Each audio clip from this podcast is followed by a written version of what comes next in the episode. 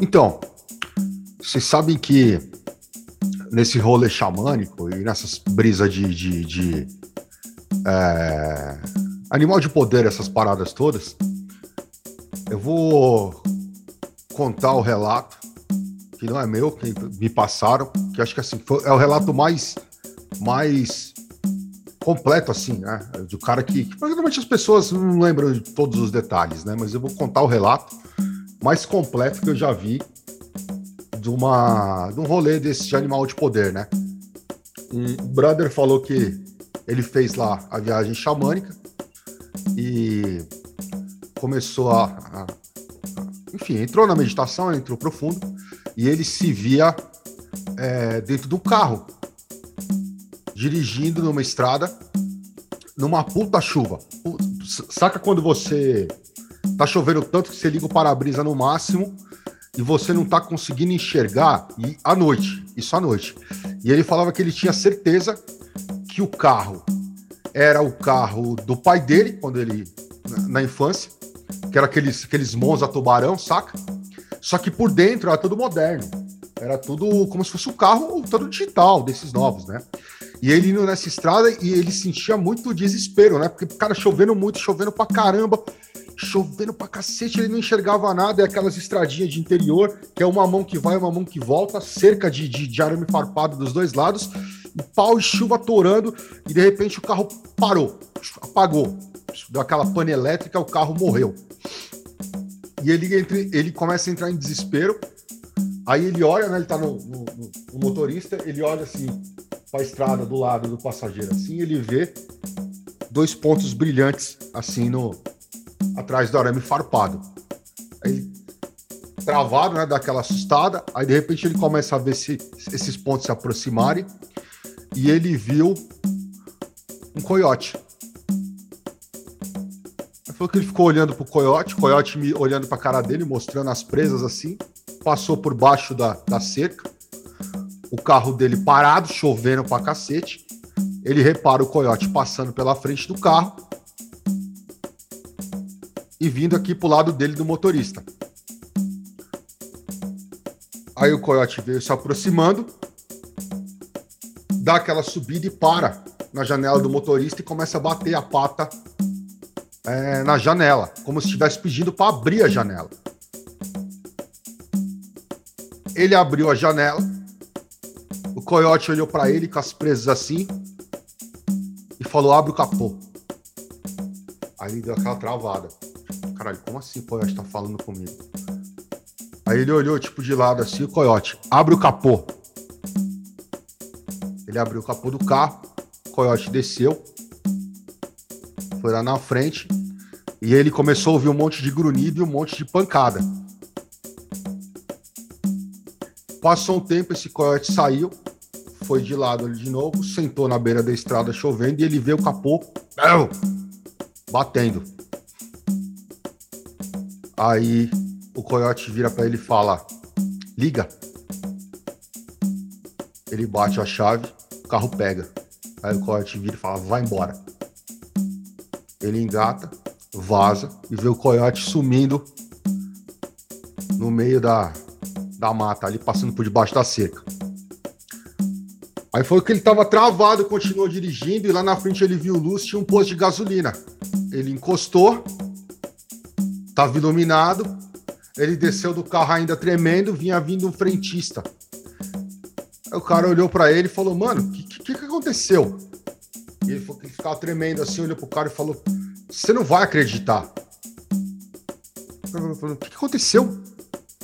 Falou: Eu tava vindo pela estrada, debaixo dessa chuva, meu carro apagou, saiu um coiote do meio do mato, pediu, falou comigo, pediu para levantar o capô, a tampa, arrumou meu carro e me mandou embora. Aí falou que esse frentista catou, botou a mão na cara e falou: Cara, você não sabe a sorte que você deu. Aí ele tremendo assim falou: Por quê? esse coiote é borracheiro, ele não é mecânico. Caralho, mas como? Como, como, como, Isso acontecendo de verdade, velho.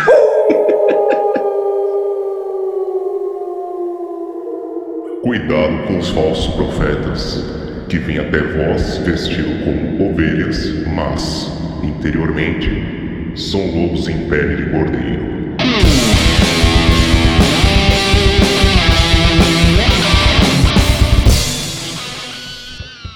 Salve, galera! Como é que vocês estão? Estou aqui mais uma vez com meu comparsa Kussamitri, com essa mesa repleta de convidados. Caio Chagas e Alan Ramos estão de volta. E a partir de agora, não acredite em nada do que a gente está falando para fazer a segunda parte do episódio de Anjos Cabalísticos. Porque, como o Kussa disse lá no primeiro, vocês estão 72 e a gente só ia chegar nos 20 e pouco. E a gente tava dando uma conferida hoje, eu achando que a gente já tava na Golden Dawn. E a gente tá no século 12 ainda. E aí, Custa, como é que você tá? Eu tô bem cansado, mas tô feliz que tá tudo dando certo. Então, conseguimos reunir essa mesa aqui, então tá tudo de boa. Tudo segue em frente. E aí, Caião, como é que você tá, mano? Beleza, beleza. Cansadão também, como diz o. e também feliz que tá dando, tá dando tudo certo. E estamos aí, tava, tava ansioso para continuar essa conversa. E aí, Alan? O Alan que tava falando comigo agora que a série Ilha de Ferro da Rede Globo é a coisa mais fiel que ele já acuradíssima. viu. Acuradíssima sobre a vida numa plataforma de petróleo com seus tiroteios, explosões e invasões de, de, de, de bandidos. Falou que é assim, isso aí é terça-feira, todo dia acontece. Como é que você tá aí, Alan? Beleza, beleza. Sobre essa tal série aí, Exto não existe. É pura fantasia de algum lunático frustrado que nunca embarcou na vida. Mas tranquilo, bom que a gente continuar esse bate-papo aí pra fechar esse ciclo aí dessa, dessas, dessas conversas que a gente está tendo. Né? E é algo importante, porque você não vai encontrar esse material, essa conversa, em nenhum outro lugar na internet, na língua portuguesa. Tem alguns vídeos YouTube no inglês, mas na língua portuguesa você não vai encontrar de modo tão claro a gente conversando sobre esse assunto. É isso aí. Pô, Curso, acho que não, a gente não tem recados hoje, né, cara? Eu não sei quando que vai estar saindo a esse episódio. princípio, isso aqui deve sair deve ir público em outubro ou, ou novembro. Acho que não tem recados para o fim do ano. Se tiver, você. É, se, se, tiver, a gente faz o seguinte: se estiver e se for mais ou menos para novembro, a gente faz uma gravação no YouTube dos recados e a gente passa pro Norton. Mas por é. enquanto, pra galera que tá aqui assistindo, é só o Runitob aqui para quem tá aqui assistindo agora, neste momento, gravação com os apoiadores, né? É. Aliás, se você é apoiador, você está gravando aqui primeiramente, nosso muito obrigado pela tua participação. As dúvidas que vocês trazem para cá são sempre de muita valia para a gente poder trocar essa ideia com quem está aqui fazendo a parada. Se você não é apoiador, tá, quer dizer, se você não é apoiador, isso provavelmente não vai estar nessa porra do programa, mas tudo bem. Então, catarse.me barra E lembrando que, para quem está assistindo a gente ao vivo aí, tem a parada do Runitober agora em outubro e tem a jornada de mitos modernos que vai estar rolando agora em setembro. Então são as duas coisas aí para quem é apoiador e está assistindo agora. Se tiver interesse, fala com a gente lá no grupo que a gente passa os links para vocês poderem dar uma olhada. Lembrando que o Unitobia tem duas vagas só na turma. Não, tem uma vaga na turma 2. E a gente fechando essa uma vaga, a gente abre a turma 3. Então fica ligado aí. Então, e se você, como você já falou, mas repetindo, se você quer assistir as gravações ao vivo, seja apoiador do Lupus em Fábula em catarse.me barra LifHod, L-I-F-H-O-D. Nos apoie lá a partir de, a partir de 10 reais, é isso, Custa? É, a partir de 10. Lembrando que para você conseguir os descontos nos nossos cursos e tudo mais, seja um apoiador a partir de 30 reais, certo? Bom, sendo assim, uh, já passamos recados para quem está aqui assistindo ao vivo e já falamos aí para quem está acompanhando aí uh, no lançamento do episódio realmente. Alan, a gente chegou até o século XII, a gente estava beirando ali o, ah, o a, gente, a cabala isso, cristã, certo? Isso é aí, o, a gente, a gente fechou no Reuschler, 16. Isso, que é o começo, que é basicamente no Renascimento, certo? Isso ah, aí. E aí, o que a gente tem aí sobre os anjos nessa época? Cara, é, a questão é que no, nessa do Renascimento não podemos esquecer que já tinha a, a Inquisição corre, correndo solta na Europa. E a grande questão é que com a cabala cristã, como, a gente, quem já quem não lembra, vê no outro podcast anterior, mas assim, até então a gente tem somente as, os nomes de Deus, que, que são aqueles grupos de três letras. E quando vem na cabala cristã, os caras colocam os sufixos, que é o Iá e o El. E que, e assim, de livro que a gente tem acesso hoje, assim, fácil para verificar isso, foi com Reuchle, que foi um cabalista cristão, é, que foi da época lá do maciço do Pico de la Mirândola, famoso Pico de la Mirândola. E ele e, o, no livro, nesse livro do Reuchle, ele vai trazer essa questão dos sufixos e vai colocar uma justificativa plausível, porém não explicou como nem qual critério dos sufixos, porém ele dá uma justificativa plausível de por que, que colocar esses sufixos IA e EL em cada um daqueles grupos de três letras que a gente conversou no vídeo anterior. Bom, é, assim, vamos lá. A gente tinha. É, você tinha na Cabala, é, já desde lá do Barrir, na Cabala judaica, o trabalho com os 72 nomes de Deus. É, existe alguma, alguma evidência de que esse trabalho com, com nomes feitos a partir da, é, desse, daqueles três versículos específicos né, do, do Shemot, que é o livro que a gente conhece como Êxodo, é, já era feito é, antes da Kabbalah propriamente dita. É, eu vou ter que fazer um, um breve retorno para amarrar um pouco como que é, você tem nomes de Deus e como, e como você tem anjos e como que de repente as duas coisas né, são uma só. É, quem viu né, o, o, o, episódio anterior vai lembrar que a gente falou é, do, do, dos livros fundamentais da Kabbalah, né, do, do Bahir, do Sefer Sirah e do Zohar. É, vai ver que a gente falou da, da do começo da angelologia cristã, que é com o, com o Dionísio, né, Arupagita, o, o pseudo Dionísio, que, que na verdade é uma. É, ele, o, que ele, o que ele faz é trazer é, a filosofia dos daimons, é, dos espíritos que seriam considerados anjos na hora que você traz para uma cosmovisão judaico-cristã, que é a filosofia platônica com relação a esse, a, a esse tipo de, de, ser, esse tipo de entidade. Né? Então, assim, aos poucos a gente vê é, as coisas né, se juntando, né, as coisas se sintetizando é, nesses 72 anjos que carregam né, o, o, nome de Deus.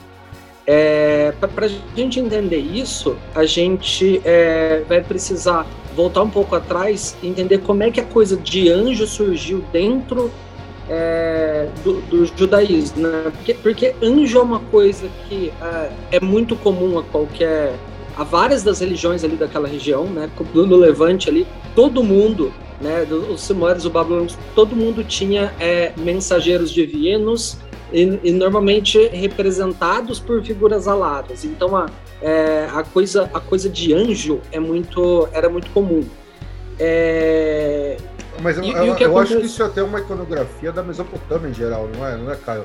Porque, se não me engano, os, os, tanto os, os deuses Sim. da Mesopotâmia e Suméria também eram retratados como. Com, com, seres com asas. Com asas. Seres com asas. Sempre é. alados. Seres com né? asas. Seres... Isso. Sim. E, e agora uma não, diferença. Você tinha aquela relação com o céu, né? Uhum. Isso. E uma diferença, uma diferença que a gente pode pontuar também é que dentro do judaísmo e, consequentemente, é, só do judaísmo, o, o, os anjos não têm aquela questão do bem e do mal, de, da tendência ao mal, que eles chamam de Yetzirará, que é a inclinação para o mal. Já na, se você pegar na cultura árabe, por exemplo, você vai ter os, os tais seres angelicais que vão ter algum tipo de atitude para com os humanos não muito boas. Mas dentro, da, mas dentro do judaísmo, é, o, o, o, os anjos, os Malak, eles, eles são. É tanto que o Sefret Zerah vai dizer o seguinte: que o arquétipo do ser espiritual é o anjo. E aí, nesse caso, como eu tô te falando, ele, eles não vão ter o Yetzirará, que é a inclinação para o mal. Que é algo que, ainda é, que, é, é, que no caso o homem, a, a humanidade tem, que é o Yetzeratov, que é a inclinação para o bem, e a Yetzirará, que é a inclinação para o mal. Mas então, nesse caso, assim, é como se é os o que confere o livre-arbítrio. Isso, exatamente, que é a questão do livre-arbítrio. Então, no caso dos anjos, dentro, da, dentro dessa visão judaica, os anjos não têm o tal do livre-arbítrio, né? É, eles são criaturas de desígnio puro. Só tem inclinação para o bem. Isso. E uma coisa que pode também fechar essa ideia do, do 72, fazendo um mini review do que a gente viu na, no outro áudio, é que por que é 72, né? Que o Caio até explicou, que era aquela questão da, da, da guimatria das letras, que, que o, o, o tetragramaton, que é o nome sagrado de Deus, que é Yod Re Vav Re, onde cada letra tem um valor numérico, e se você começar a somar esses valores, você vai chegar em 72. Se você começa lá do Yod, Yod sozinho, tem um valor, o Yod Re você vai ter mais dois valores, Yod Revav mais três valores e Yod Revav Yod Revav Re você vai ter mais quatro valores numéricos que quando somado todos eles, você vai chegar nos 72.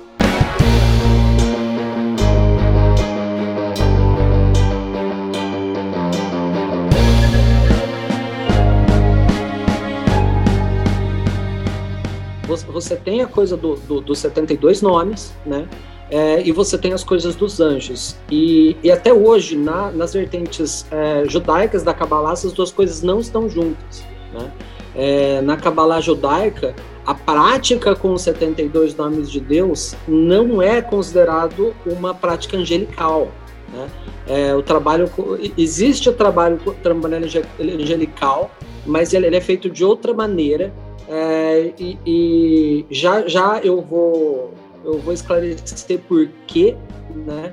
Porque o trabalho angelical que existe na Kabbalah judaica, ela é, ela se restringe aos nomes de anjos que são referidos como anjos é, nos livros sagrados. Né? É, que, que, são explicitados, ó, esse um mensageiro do Senhor chamado tal, é, aí na, na Cabala judaica é, o trabalho é exclusivamente com, com esses anjos, né?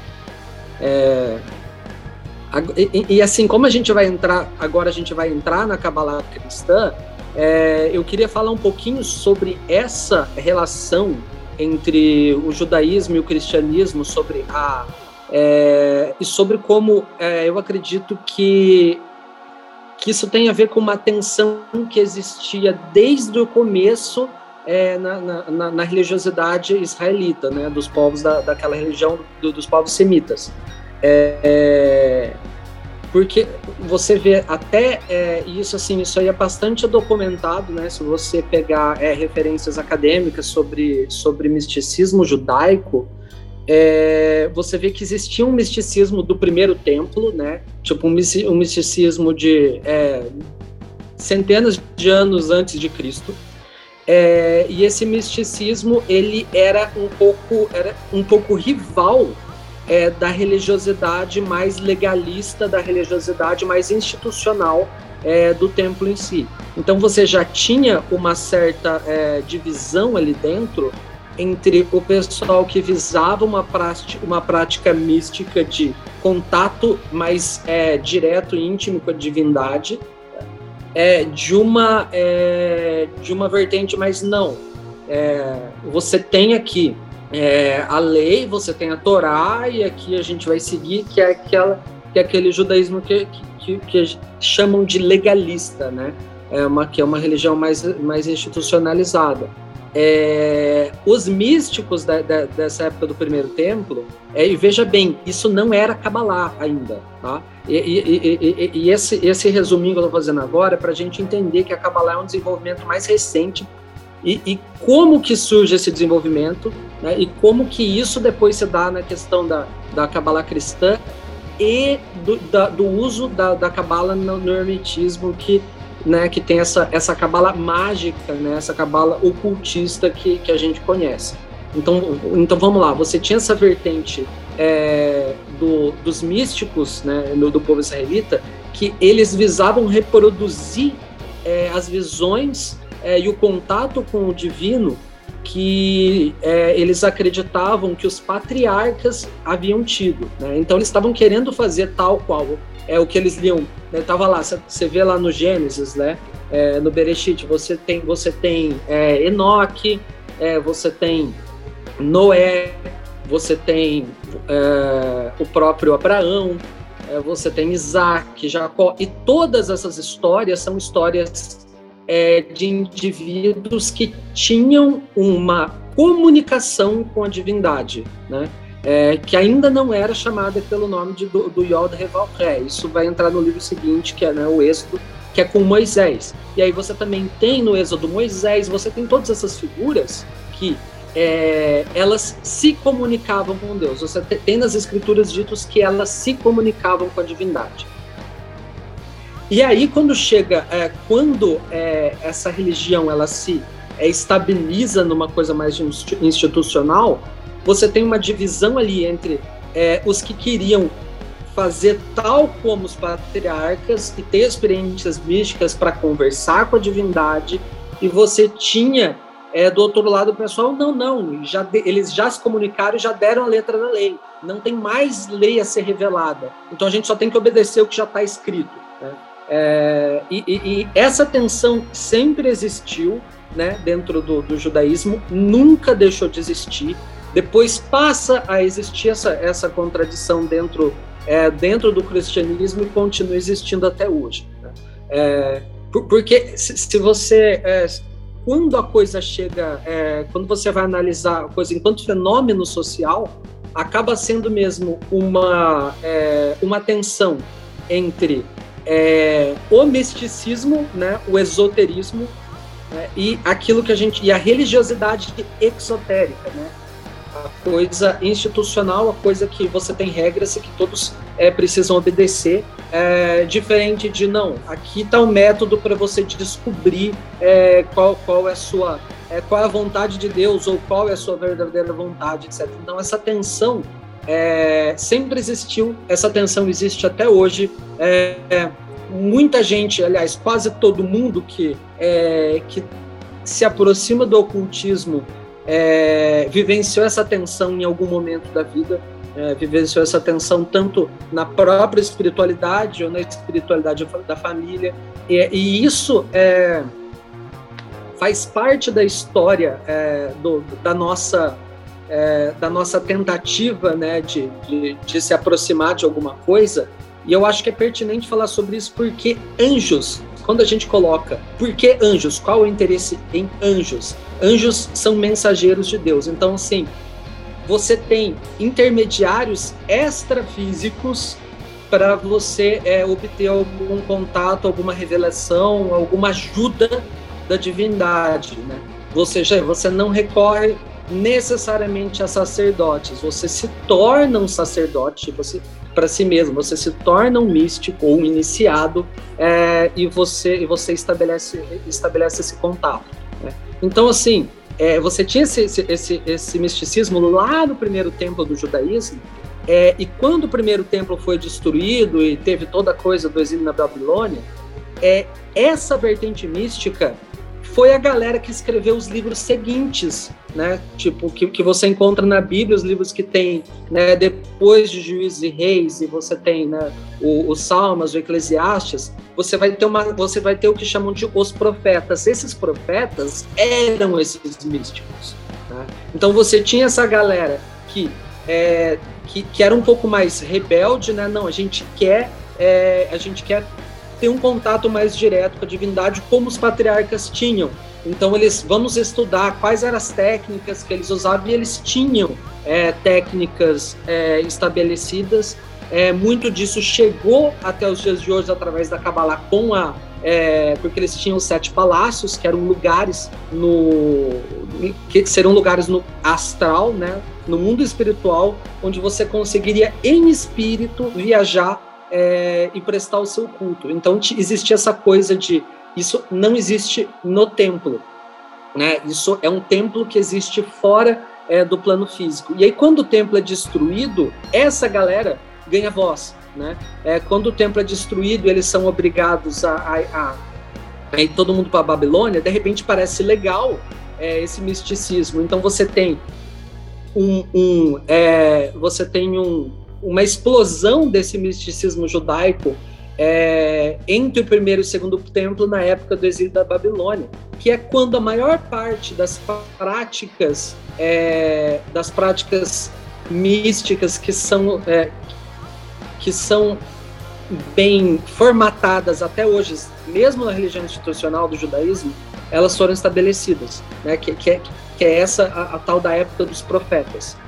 Então você tinha os profetas tentando fazer como os patriarcas, e depois de Cristo, depois que, a, depois que o segundo templo é destruído dessa vez pelos romanos, acontece um fenômeno parecido com a galera tentando fazer como os profetas, que é o que chamavam de misticismo merkabá, né? É, que ainda é o, ainda não é Kabbalah, ainda a, a Kabbalah é um desdobramento mais recente, né, que acontece é, numa no, como uma maneira de tentar conciliar, porque assim você tinha lá os judeus no exílio é, e eles precisavam se unir, né? Então, assim, mesmo essa, é, essa divergência, né, volta e meia, é, que, que, é, muito, é muito louco. A hora que você observa a história do povo judeu, você, você vê que eles, é, eles se unem porque eles foram, é, porque eles foram oprimidos, né? É, e aí depois, quando ele se estabiliza, você tem de novo uma, uma rixa entre o misticismo e, e, e a religiosidade é, institucionalista né? É, e o legalismo. E, e, aí isso aconteceu de novo depois, de, é, né, depois que os romanos dessa vez destruíram o segundo templo, isso aconteceu de novo. E depois aconteceu novamente com a diáspora, né, na Idade Média. E aí a gente vai ter o desenvolvimento da Kabbalah nessa diáspora. Por quê? Porque aí você viu, eles viram que eles tinham uma necessidade de conciliar o misticismo com a, com, com a religião institucional legalista. Então você tem um desenvolvimento de um misticismo que ele é na letra da lei. Né? Você tem um, um misticismo que é, ele é desenvolvido inteiramente com base é, no que tá, está escrito é, nos livros sagrados. E aí você tem né, a, a, a, o desdobramento da Kabbalah da forma como a gente conhece, do que a gente conhece como a Kabbalah. Porque essa coisa de manipular as letras, de encontrar nomes, né, de você é, descobrir códigos escritos na Torá, é uma coisa que é, conciliava a espiritualidade mais mística. Não, quero ter um contato mais direto com a divindade, eu vou fazer isso através da palavra. É, e você conciliava com a, com a parte mais legalista. Não, a Torá ela está escrita, ela não pode ser alterada. Né? Então, a, a Kabbalah, ela surge nesse, é, é, é, nessa conciliação entre essa tensão. E aí, enquanto isso, né, é, enquanto isso, você tinha os gregos desenvolvendo uma, uma religiosidade mística racionalista, né, que é o que chegou para a gente através do, do neoplatonismo e do hermetismo, né, é, e quando você tem né, o advento do começo do cristianismo, que, por sinal, tá, isso que eu falo é fácil, isso que eu vou falar agora é facilmente verificável. Qualquer pessoa que, que, que, que pegue para ler os evangelhos consegue verificar isso daí, tá lá, né, principalmente João, né, é, que, é, que, é, que é o evangelho mais tardio, mas tem, tem, tem Mateus, Marcos, está tudo ali. É perfeitamente verificável que a, a figura de Jesus representava esse misticismo, essa religiosidade mística na época do Segundo Templo. Né? As discussões que, que, que estão né, é, descritas nos evangélicos, sejam elas acuradas ou não, é, essas discussões elas são uma discussão entre uma religiosidade mística e uma religiosidade legalista. Né? Então, de certa forma, o cristianismo é uma é um, é, é, é um desdobramento do judaísmo, da religião israelita antiga, diferente do judaísmo rabínico, né, que foi em direção ao legalismo, é, ela inicialmente teve um direcionamento mais místico, que é o que a gente tem no cristianismo primitivo, né? É, e depois, quando se torna a religião oficial de Roma, ironicamente se torna né, uma religião legalista, é, dogmática e institucionalista também. Né? Então você teve essa. É, então, você tem é, essa, essa bifurcação histórica, né? e ela, é, é assim, para mim é muito claro que ela é, é, é temperada o tempo todo. Quando fala temperado, fala da temperatura. Ela é o tempo inteiro temperada com, a, com essa tensão entre misticismo e religião. Né? E, e, e, aí essa tensão continua, né? Ao longo da, ao longo da Idade Média, você, a gente começa, e a gente é onde a gente está entrando agora, né? A gente começa a surgir grimórios, né? Porque as pessoas querem é, querem um contato né, com, com o divino. Né? É, muitos dos grimórios, é, a, a, gente pensa, e isso rola até hoje, né? Magia é uma coisa que a gente fala assim, não, você quer fazer magia porque você quer resolver algum problema na sua vida. Né? É, só que a, a magia ela é uma armadilha nesse sentido. A armadilha te atrai com uma promessa de é, com uma promessa de resolver problemas, e ela acaba te levando para um lado que não é exatamente é, tão prático no sentido de Harry Potter. Cara, a magia te seduz com, com vamos resolver teu problemas e a hora que você vê, você tá numa jornada de autoconhecimento e, e, busca por, por, uma verdade superior ou qualquer coisa do tipo. Né? Tipo assim, resolver, é... resolver seu problema não é você fazer igual Harry Potter, conjurar alguma coisa e acabou, resolveu. Não, você vai ter uma jornada que é bem muito diferente.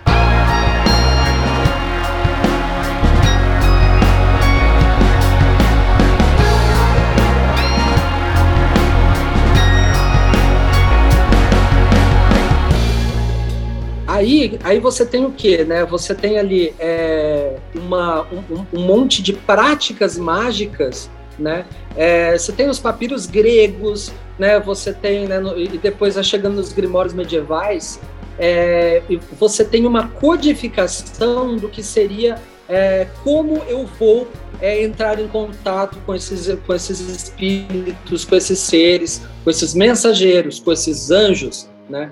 É, e, e, a princípio isso é tudo muito, é, principalmente não no misticismo judaico, mas principalmente é, no misticismo grego e depois posteriormente no, no isso acaba chegando no, no ocultismo cristão, principalmente é, ligado à astrologia. Né?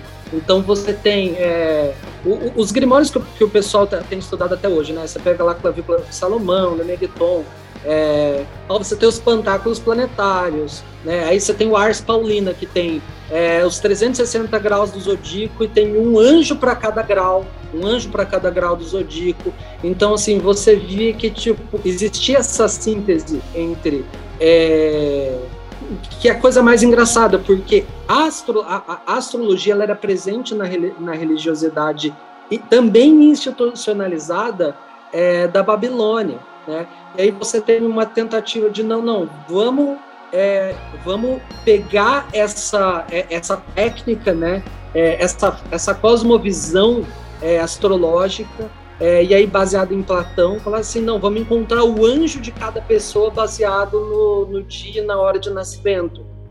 E aí você tem uma prática tipo é, de uma angiologia é, pessoalizada para a prática individual que ela vai se desenvolvendo ao longo, ao longo desse período, né?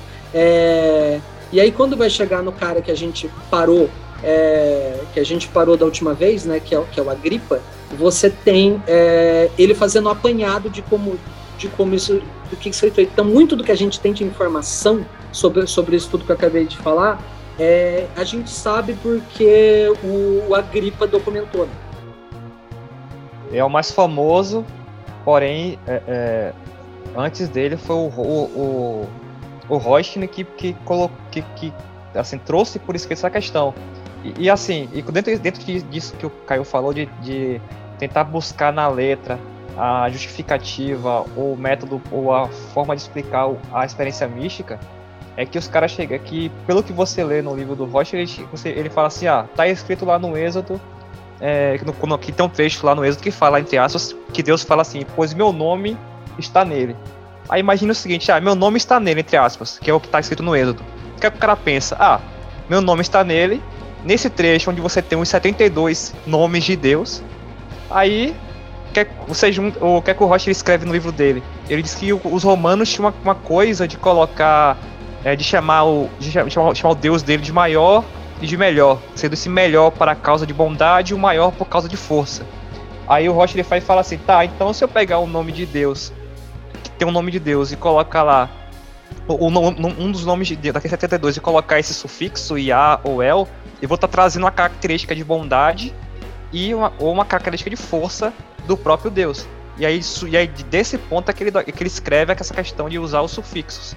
E aí a partir disso é que ele fala assim que se você usar é, que ele fala que você que tipo assim que o anjo tem que ter o nome da, da divindade. Então quando você pega um dos 72 nomes dos, dos anjos, você tem lá o nome de Deus e uma qualidade de Deus.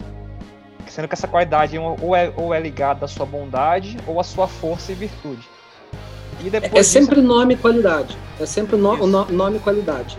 É, inclusive, inclusive, você encontra em Grimórios tipo, no, nomes, é, anjos com os nomes da Sephiroth, porque as Sephiroth são qualidades. Então você, você literalmente encontra escrito em Grimórios é, um ritual onde você entra em contato com o anjo Rockmael, né, que, que, seria o anjo Rockma. Basicamente, o que o autor fez foi pegar a característica Rockma e colocar o nome El, e você junta a característica e nome, você tem um anjo. E, isso é muito, é, é, muito, é uma prática muito influenciada por neoplatonismo, por quê? Porque ela é uma prática racionalista. Tá, se existe Deus e Deus tem essa característica, né? Eu vou fazer esse nome aqui, eu vou chamar vai vir esse anjo. Esse anjo já existe, porque essas duas coisas existem, né?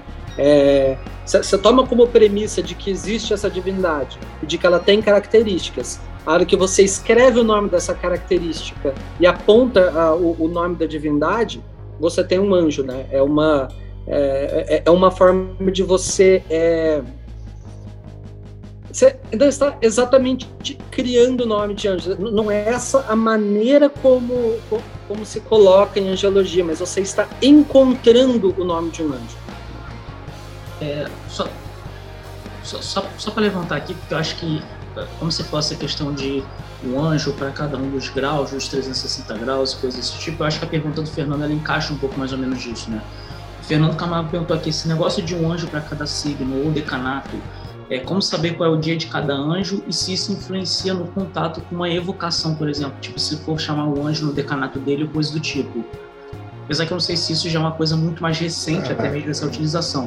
Mas eu acho que isso, isso, faz muito mais parte da prática, que a gente vai ver depois. Vamos ver a parte da conceitualização. É, no, isso. É. A gente vai, vai, vai, vai, ter um momento que a gente vai estar falando da prática, né? E como você pode utilizar isso. Ó, oh, mas o que eu posso spoiler. responder que é pertinente para o episódio de hoje, o que eu posso pertinente, que é, que é pertinente, responder que é pertinente é, para o episódio de hoje é o seguinte: é, você tinha essa prática é, da astrologia, e a astrologia sempre foi uma coisa, tá? É, no, é nova a astrologia ser impessoal é, e não ter a ver com, com espíritos e deuses é muito, muito recente. A astrologia sempre foi, começou com deuses estão lá no céu, né? Depois passou a ser, você tem um espírito de um momento, mas sempre existe uma entidade é, espiritual, sempre existiu uma entidade espiritual envolvida. Né? É, então, assim, quando você coloca a, a coisa do, dos anjos para o grau do zodíaco, que é o que tem lá no Ars Paulina, né? que é o terceiro livro da Goethe, tipo, ou é, você já está saindo um pouco do paradigma literal de ah, uma estrela é, é um Deus que está lá no céu, e você está começando a trazer para o paradigma de tipo, não, o que tem o espírito é o momento. Né? Então você está mapeando um ciclo e o momento tem esse espírito, por isso que você tem graus do zodíaco. Né? Então você já tem uma transição aí. Aí o que é fe... o que acontece é hora que juntou essa, é, essa prática mágica para magia talismânica, tá? Por quê? Porque você fazia um talismã com o espírito de um determinado momento, tá? Para capturar o espírito daquele momento, para para magnetizar, usando uma linguagem ocultista do século XIX, né? Ou para energizar é, o, teu, o teu talismã com a energia daquele momento, para você usar em outro momento que você precisa daquela energia e a natureza naturalmente vai trazer outra. Né? Então, assim, é, ah, cara, eu preciso pensar com clareza e discernimento. Então vou fazer um, um talismã de gêmeos. E aí eu uso esse talismã de gêmeos a hora que tiver em peixes eu tiver meio que viajando na maionese, entendeu? É, é mais ou menos esse. Ah, vou fazer um talismã de Ares para eu usar num, num, num, momento em que eu achar que eu preciso de um gás, né? É, e aí você tem é, uma mistura dessa prática de magia talismânica baseada em astrologia, tá? com uma cosmovisão é, judaico-cristã, né, que você tem que aí já são anjos, né, ou seja, é, não é, não são deuses, são anjos que são todos mensageiros de um único Deus. E uma junção, e hora que você junta isso com a Kabbalah, né, e os 72 nomes de Deus, aí você tem esses 72 anjos do, do, do nome explícito, né? É, a, que, que, é uma coisa, você vê, é uma coisa que foi né, se desenvolvendo e sintetizando, e você tem, no mínimo, três influências distintas para chegar nisso daí. É, muita gente pensa que está falando lá, ah, anjos cabalísticos, está falando de uma coisa muito antiga. E é uma coisa muito antiga, mas não da forma como a gente está hoje. Então você tinha os 72 nomes, eles não eram atrelados ao zodíaco. Você tinha o zodíaco que não tinha que, que tinha espíritos, mas não tinha nomes divinos, não tinha anjos, né? Aí você passou a ter anjos atrelados ao zodíaco e aí uma hora você passou assim, não, vamos marcar esses anjos, vamos selar esses anjos com os nomes de Deus. Né? É, e aí você tem essa é, essa prática aí. Então assim, nessa prática a gente e aí a gente vai falar mais depois disso né, no, no, episódio no, de prática e tudo mais é, mas nessa prática, sim, influencia. Né? É, influencia, porque você está você tá encontrando o nome do seu anjo. Ou seja, nós já estamos dando spoiler porque a gente vai precisar de uma terceira parte. Fato. Sim.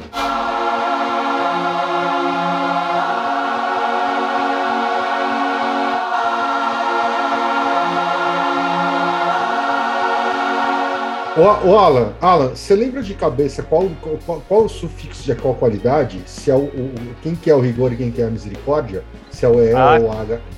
Ah, eu tenho aqui aberto, cara. não é? gravo nada não. Aqui, ó, o, o, o IA, o IA é, é o que vai é a bondade e o El é que vai ser a força ou virtude. Só que interessante. Que mais ou menos está associado a, a Gevurah e Resed, né? É, é, olha só, o IA, o IA que é o da bondade, tá lá, você pode, você observe que em Rokma e Bina você tem o Yod-He, porém o Yod-He vai ser só lá em, em, em. O El, você vai ter tanto no Hesed, que com sozinho, porém no Gevura também, também tem o El. No Rod também você tem um El. E no... É o Rim. Isso. Mas tem as, as iniciais, que eu quero dizer. As iniciais, o Yod-He tá presente, tá presente lá. Ou, desculpa, o, o Aleph e o Lamed está presente lá.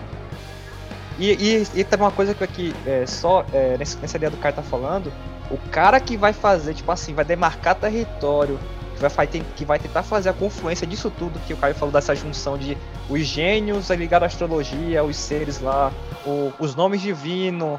Quem, o cara que faz isso chama-se Athanasius Kircher, que é o que, que vai ser o, que é o segundo, que com o livro dele o catatal que ele escreveu é que vai demarcar e, e muito provavelmente tudo que vocês viram de imagens e sabem de anjos e de um livro de uma certa pessoa do Brasil, que é um livro que eu não que eu acho muito fraquinho, que é um livro de, de anjos, que eu não gosto muito desse livro. Quem todo mundo pega do Athanasius Kircher. É bom, Alan, é, é Anjos Sordames, cara. Porra, é legal, mano. Mas o, o, o, o Kircher. É... Não, mas o que você é, pegar, é o próximo. Exemplo, o Kircher é o, o Aedipus egiptal, lá, se eu não me engano enganado. Isso, o Aedipus egípcio. É, é. Você só acha em latim esse livro, tá ligado? É, só que hoje com a tecnologia de OCR você consegue pegar o PDF latim e jogar num Google Tradutor que tem uma noção Isso e é, mas, uma, uma, uma, mais ou menos, menos consegue. É. E, e, ainda assim tem uma é, questão uma... é, que algumas coisas lá parece que ele, eu não sei se ele copiou de forma errada, ou se ele, cita um salmo e faz uma, ele faz uma citação a um versículo de determinado salmo, e na hora que ele escreve em latim, ele escreve de outro, entendeu? Tem umas coisas meio bizarras no, livro dele. A gente também tem que lembrar uma coisa, né? Assim, é, até alguns anos atrás, quando eu digo alguns anos, sei lá, eu devo estar falando de mais ou menos em torno, talvez, de uns 60, 70 anos, ainda era ensinado latim no Brasil. Você, quando você. Uma, uma das aulas que você tinha na escola era latim. Então até tipo, sei lá, década de 50, né? Tá bom que a gente tá falando do, do milênio passado já, é uma parada muito louca da gente pensar assim, mas tipo, 50, 60, 60, 70 anos atrás, você conseguia pegar um livro de latim e por mais que você não fosse proeficiente na língua, você conseguia pelo menos entender é, assim, o contexto geral da mensagem que estava tentando ser passada. Problema todo é que, tipo, mais e mais o latim começou a cair em desuso, né? E aí, devido ao latim ter caído em desuso, ele parou de ser ensinado nas escolas e, consequentemente, a gente perdeu esse tipo de coisa. Mas, por exemplo, eu tive aula, por exemplo, com um professor que o cara era maluco e o cara, muitas vezes, para poder explicar as paradas do português pra gente, o maluco voltava no latim, explicava a parada dando um conceito muito básico, obviamente, porque ninguém ali tinha base de latim, mas ele dava um conceito muito básico de latim e a partir daquele conceito do latim ficava mais fácil da gente entender o português. Mas, tipo, relativamente, assim, para quem era, tipo, é, é, novamente, a gente está falando, obviamente, talvez, sei lá. Pessoas normais não falam latim. Eu tinha um professor na federal que falava latim, a gente queria bater nele. Mas não tava lá, entendeu? Não, assim, mas, mas, é importante a gente entender, porque, tipo assim, por mais que talvez, é o que eu tô falando, por mais que a gente não fosse aquela coisa de ter, tipo, profundidade na língua, porra, acabaram de falar aqui no, no, chat, porra, até 1960 era ensinado latim. Então a gente tá falando de 60 anos atrás. 60 anos não, de, é, 60 anos atrás, cara, nós estamos em 2020, cara. É 60 anos atrás. Então, assim, o, o, o, fato de a gente ter perdido essa cultura dificulta, obviamente. Mas para gente que, por exemplo, é falante de português, em teoria, assim, seria até mais fácil a gente ter esse acesso a esse tipo de coisa. Sim. É, mas mais do que, por exemplo, o inglês. Por exemplo. É, mas não é fácil. Não é, porque quando eu fui fazer é, o, o HKT3, eu tive que pegar a merda do livro do Kirsch, falei aquela porra, e não é fácil, mano, aquele desgraça. Não, mas o, o Kirsch era alemão. Kirsch era, ale, era, era alemão. alemão. Ou seja, poderia ser. E é muito ser, possível que o latim dele não fosse tão bom. Então você está então você estaria lidando, inclusive, com latim com erros. Né? É, mas, o, e, e, uma outra questão aí é que o, o a, a, maior dificuldade aí não é nem o latim, a maior dificuldade é o estado de conservação, conservação dos livros, correto. Mas, mas peraí, mas tem uma lacuna, Ana, porque a gente estava na é, gripa. Entre é, a é gripa é isso, e o é, Tem, tem, tem. Olha só, ó. Então, o que, é que acontece? Esse livro aqui, todo, todo mundo conhece, o, o livro de, o 13 livro de filosofia oculta do Tyson se, que eu, assim, dentro dessa sequência histórica, depois do Roche, nem depois do Roche, contemporâneo ao Roche, um pouco depois, você vai ter o Agripa, porque na verdade o Agripa foi um cara que ajudou bastante a popularizar, tanto para a história de vida do Agripa, né, que acho que vale a pena, tem uns, uns fatos da vida do Agripa que acho que vale a pena comentar que ele era, é um cara que todo mundo conhece, nele você vai ter a tabela de anjos, você vai ter é, muitas informações, o, o Agripa, ele era o, acho que é o brasileiro, o brasileiro fora do tempo, porque o Agripa, ele era linguista, diplomata, soldado, espião, médico, engenheiro, alquimista e chegou a ser nomeado doutor em divindade, direito e medicina. Será que alguém conseguiria esse título ainda hoje de doutor? Doutor em divindade, direito e medicina? Será que alguém conseguiria isso? porque, porque o Agripa ele viajou muito. É, é que era tudo a mesma coisa, né? Tava tudo atrelado. é. Porém, o Agripa só se formou em artes pelo menos o que o, o biógrafo dele, ele se formou em ele era formado em artes. Tá? Mas depois é, teve essas questões todas aí. Mas assim, o Agripa, ele é importante por quê? Porque no, no, nos livros dele de filosofia oculta, que todo mundo conhece, assim, a galera que do rolê conhece, ele vai trazer essa questão dos, dos anjos ou gênios, né? Que ele até usa o termo gênios. É, tudo sobre ocultismo, muita gente conhece a gripa. As chaves para os arcanos menores também tem algumas ideias alguns pincelados dos arcanos menores, né? Porque lembrando assim, voltando para o que o Caio falou, esses talismãs, imagine aí, são 36 talismãs de duas faces, que vão dar 72. E aí, como o Caio deve falar mais à frente, teve um carinha aí, um inglês aí que, que diz, dizem que era rato de biblioteca, mas provavelmente, depois, depois do que a gente já viu, talvez não era tão rato de biblioteca assim, porque ele não era tão tradutor assim. Esse tal rato de biblioteca, que diziam que era, ele pegou esses 36 talismãs e que vão virar 72. E se você pegar um tarô dessa tal ordem aí, que a gente vai falar mais à frente, esses talismãs estão muito parecidos com esses. O, o tarô dessa ordem está muito parecido com esses talismãs que são antigos, entendeu? Então, então é, o Agripa tinha, ele, ele, teve essa vida conturbada e ajudou a disseminar bastante essa, essas ideias do, do ocultismo. Foi perseguido pela Inquisição. Vou, vou, inclusive deixar, deixar um, um, marcado aqui esse ponto dessa, dessa fala do Alan, pra gente voltar, que não sei se vai dar pra fazer nesse episódio, mas pra gente voltar depois falar com o Caio, porque vou, a hora que a gente entrar nos Anjos e o Liberti. Né, entender algumas confusões que eu tava com ele hoje, inclusive, aqui, dando uma olhada e falando: caralho, mano, não é possível, isso aqui tá muito louco. Mas pode continuar aí, Alan. Não, mas é isso, o, o Agripa, ele, ele, ele, foi um cara muito ativo e ele, ele não era só ligado ao. Ligado a, ele, ele era um, por, ser, por ser um cara de fato linguista, de conhecer muito de línguas, ele trabalhou na. e vinha de família nobre, ele viajou pela Europa toda, teve contato com com os ocultistas da época. E, assim, um cara politicamente ativo, porque ele foi espião, é, foi soldado, fez quase tudo que você imaginar já foi. Até corno ele já foi. Podemos dizer. Tá, tudo que você imaginar ele já, já, já praticamente fez, pelo que se conta das biografias oficiais dele, né? Fora aquilo que se conta que não é verdade, sim, que é muito fantasioso, né? Porque ele criou uma fama também. E por isso é perseguido pela Inquisição e, e morreu, morreu longe de casa, morreu e, e morreu de casa perseguido pelo, pelos dominicanos, porque assim, só deixando. Porque diga de passagem, o Agripa chegou a, a impedir, a, ele conseguiu evitar que uma mulher acusada de bruxaria fosse que fosse, fosse condenada pela Inquisição. E os dominicanos perseguiram depois disso o Agripa pelo resto da vida dele.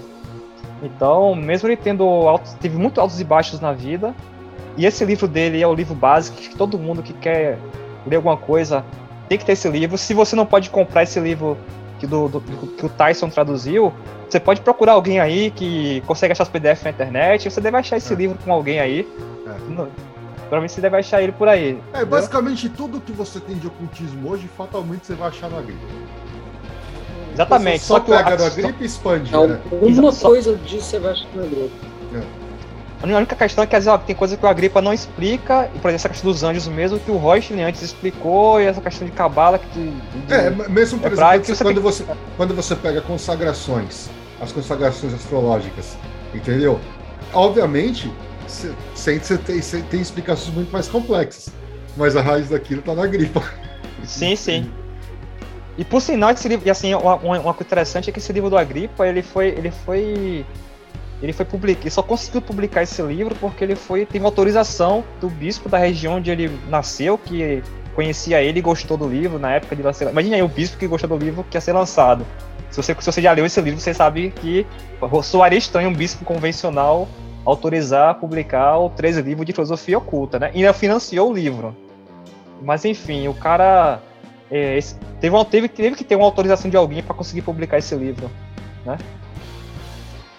Isso, é, isso que é importante é, comentar. Caio, quer comentar alguma coisa do Agripa? Alguma coisa? Quer seguir, seguir adiante aí? Então, uma, a única coisa que eu queria, queria mencionar é que, é que o Agripa, né, é, teve, é, teve gente que veio antes dele. É, muito do que ele, que ele escreveu era, era compilação de outras pessoas, mas ele é o cara que publicou, né? É, o mestre dele mesmo, né, diziam que sabiam muito mais que ele, mas ele tinha juízo. A Agripa não, a Agripa foi lá e meteu louco. É, e ele conseguiu influência política para conseguir publicar. É, e, e, o Agripa ele cai no, no, no, já, já um clichê do ocultista que em algum momento tem que escrever algum livro é, renegando o ocultismo, porque por causa de perseguição. Né? Então, assim, você encontra um, um, um, é, um, quarto livro da Gripa em que ele renega todo, tudo que ele escreveu antes. Né? É. É, e, e, dizem que esse livro não foi ele que escreveu, né? muito, né? É muito claro e muito patente. Né? Sim, sim, sim. De uma forma muito clara e muito patente que era uma... Não, assim, não é legítimo. Se ele escreveu, mesmo que ele tenha escrito, ele não escreveu... Ele não escreveu o que ele pensava. Exatamente. E, e assim, e a gente imagina que na, na, na, Europa, nesse período aí, que você tem a Cabala Cristã, que a gente comentou lá do Roche, no Agripa, comentando dos anjos e falando do. do ele, no livro dele ele comenta, então, como, como ele documentou isso no livro, provavelmente ele, ele passava isso para alguém também. É não à toa que o próximo cara que a gente ia comentar, que é o Vieros, foi aluno do Agripa, que é uma coisa contraditória quando você se você diz que sabe o que é chave de Salomão, ou, ou, ou ou qualquer coisa ligada a, a, a Goetia, se você não sabe quem é Vieros, então você não sabe porra nenhuma, porque muita coisa, do, muita coisa que você ouviu falar aí de Goetia é de um cara chamado. Começou com um cara chamado Vieros, porque documentalmente escrito, o Vieros publicou um livro chamado Das Prestígio Daemono, que nesse livro ele critica, ele não, ele não, não concorda, ele, ele não concorda com a questão da bruxaria, ele até fala que tem, tem a ver mais com questão de problemas mentais, e depois dessas várias versões desse livro do Viegas. Ele dá uma desmistificada, isso, né? Exatamente. E ele chega a publicar seis versões desse mesmo livro, falando, tentando desmistificar isso, querendo atribuir às vezes essa questão que aconteceu na época de a saúde mental, pessoa com problemas mentais, não necessariamente que a pessoa era uma bruxa ou algo do tipo. Só que depois tem um outro livro que ele publica depois, com um anexo a esse livro inicial, que é aí que começa a merda. Que eu acho que começou a merda. Por quê? Porque depois desse outro, nesse, nesse, nessa outra versão desse mesmo livro, ele publica um anexo chamado Pseudomonarquia. Ó, olha o nome. Pseudomonarquia Demônios. Pseudo. Pseudo. Pseudo quer dizer falso, né? Falsa monarquia de demônios. E aí é nesse livro que vai ser descrito os tais demônios que são 69. Porque imagina o seguinte, até então, pense, pense como na, na dualidade típica da época, até hoje isso vale. Pô, se até então até com Roche de Grito. Você tem lá 72 gênios, ou anjos. Aí você vai, o cristão vai falar o quê? Ah, tá, mas você tem 72 anjos.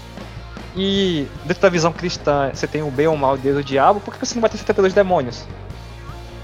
E aí você vê, imagina o seguinte, no período de inquisição, de perseguição religiosa, o cara vai e publica esse anexo com a tal de falsa monarquia demoníaca, e esse e o Vieros ou Vier, cada um tem depende muito de, de, de, da ou Weyer também, não sei como é que se lê. É alemão, né? Johann Weyer, ou Vier, ou Vieros. E aí ele vai publicar esse anexo com esses 69, não eram 72, não eram 72, eram 69 tais demônios. E aí. Não, é a cagada. É a da, cagada. Da, da, é, é, Você sabe que, que, a coisa. Por que, que eu falo que é a cagada? Porque é, o, o, o, que o cara fez foi assim: existiam essas práticas, né?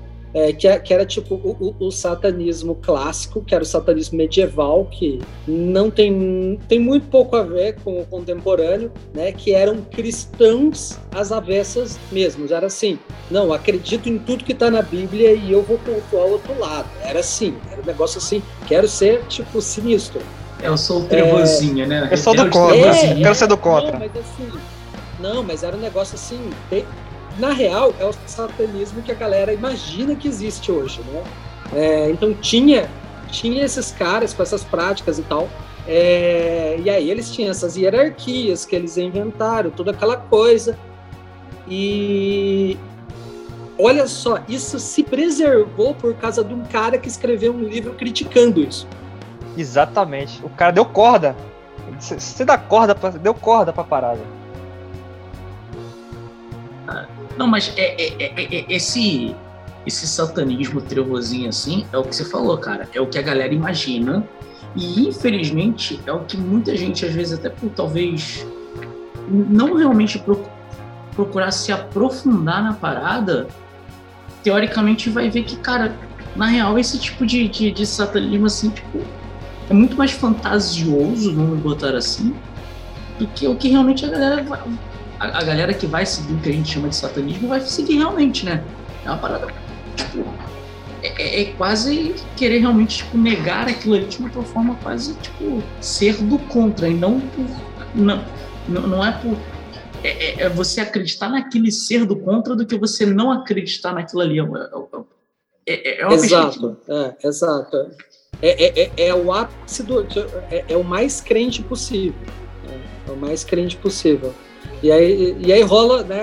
Rola hoje aquelas, aquelas coisas que assim é muito engraçado, né? Porque é, o metida trevozinho vai pega e usa um crucifixo invertido, né? Um, um, um, católico dá risada, porque o crucifixo invertido é a cruz de São Pedro. Exatamente. São Pedro foi crucificado numa cruz de cabeça para baixo. invertido na cadeira, tipo. O cara, o cara é devoto de São Pedro e não sabe, né?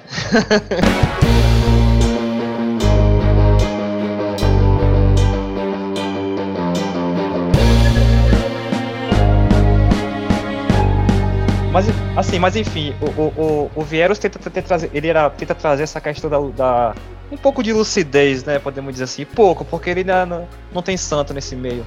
Mas enfim, o cara tentou, tentou trazer e, e aí publicou esse livro da pseudomonarquia que vai teorizar inicialmente 69 e a gente vai começar a comentar que depois isso aí desenvolve tá no 72 e aí sim criam essa ideia dos 72 demônios da Goécia que seriam que acaba sendo um absurdo para eu penso que é um absurdo como contraparte aos 72 anjos, que para mim é um absurdo. Mas enfim, e, e uma coisa interessante também comentar é que o Vieros ele, ele se por um lado ele tava ele isso isso isso eu tô dizendo porque eu fui ler em artigos acadêmicos que falavam da vida do cara, porque você vai ver muito na internet, é, muito no site da internet comentando que o Vieros criou isso porque ele era a favor ou algo do tipo. Mas no fim das contas, ele, pelo que eu vi em artigos acadêmicos, pessoas biógrafos foram tentar pesquisar a vida do cara, que tem pouca informação, mas tem. Porque ele, como o Vieira foi médico em, em cidade, então entendo, ele faz parte da Inquisição também, ele, ele participou de, de, de, de, sessões de Inquisição, teve, então existem documentos da igreja comprovando a participação dele, enfim. Ele ainda, ele ainda chega a dividir ainda, ainda no, no, ele vai dizer o seguinte, que tem alguns casos que a de bruxaria que que não que é o médico que deveria ser chamado em vez de uma investigação de, de bruxaria propriamente dita. Ele, ele, não agora... é, o cara inclusive estava bem intencionado no sentido de tipo sim, sim.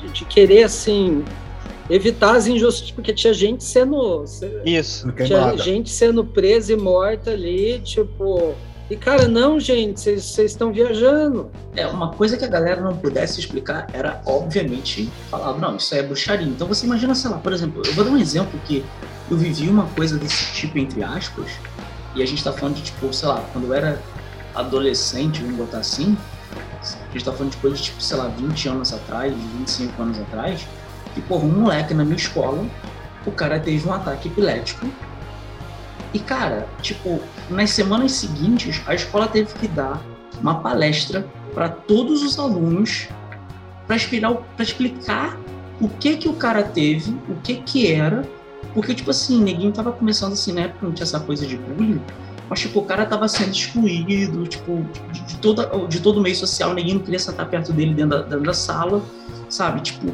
crentezinho idiota falando que o maluco tava possuído pelo demônio, os caralho a quatro, e isso a gente tá falando de cara, tipo, sei lá, 95, sabe? Tipo, sei lá, 15 anos atrás, 25, não, 25 anos atrás, sabe? E, cara, ninguém falando em pleno, tipo, 1995, que o maluco tava encapetado, que o maluco tava coisa, porque o cara teve um ataque epilético no meio da escola. Então, assim, é, é, se, se, isso acontece em 1995, onde a gente tem acesso a toda uma coisa de medicina, conhecimento. É bom que em 95 a gente ainda não tinha internet do jeito que a gente tem hoje.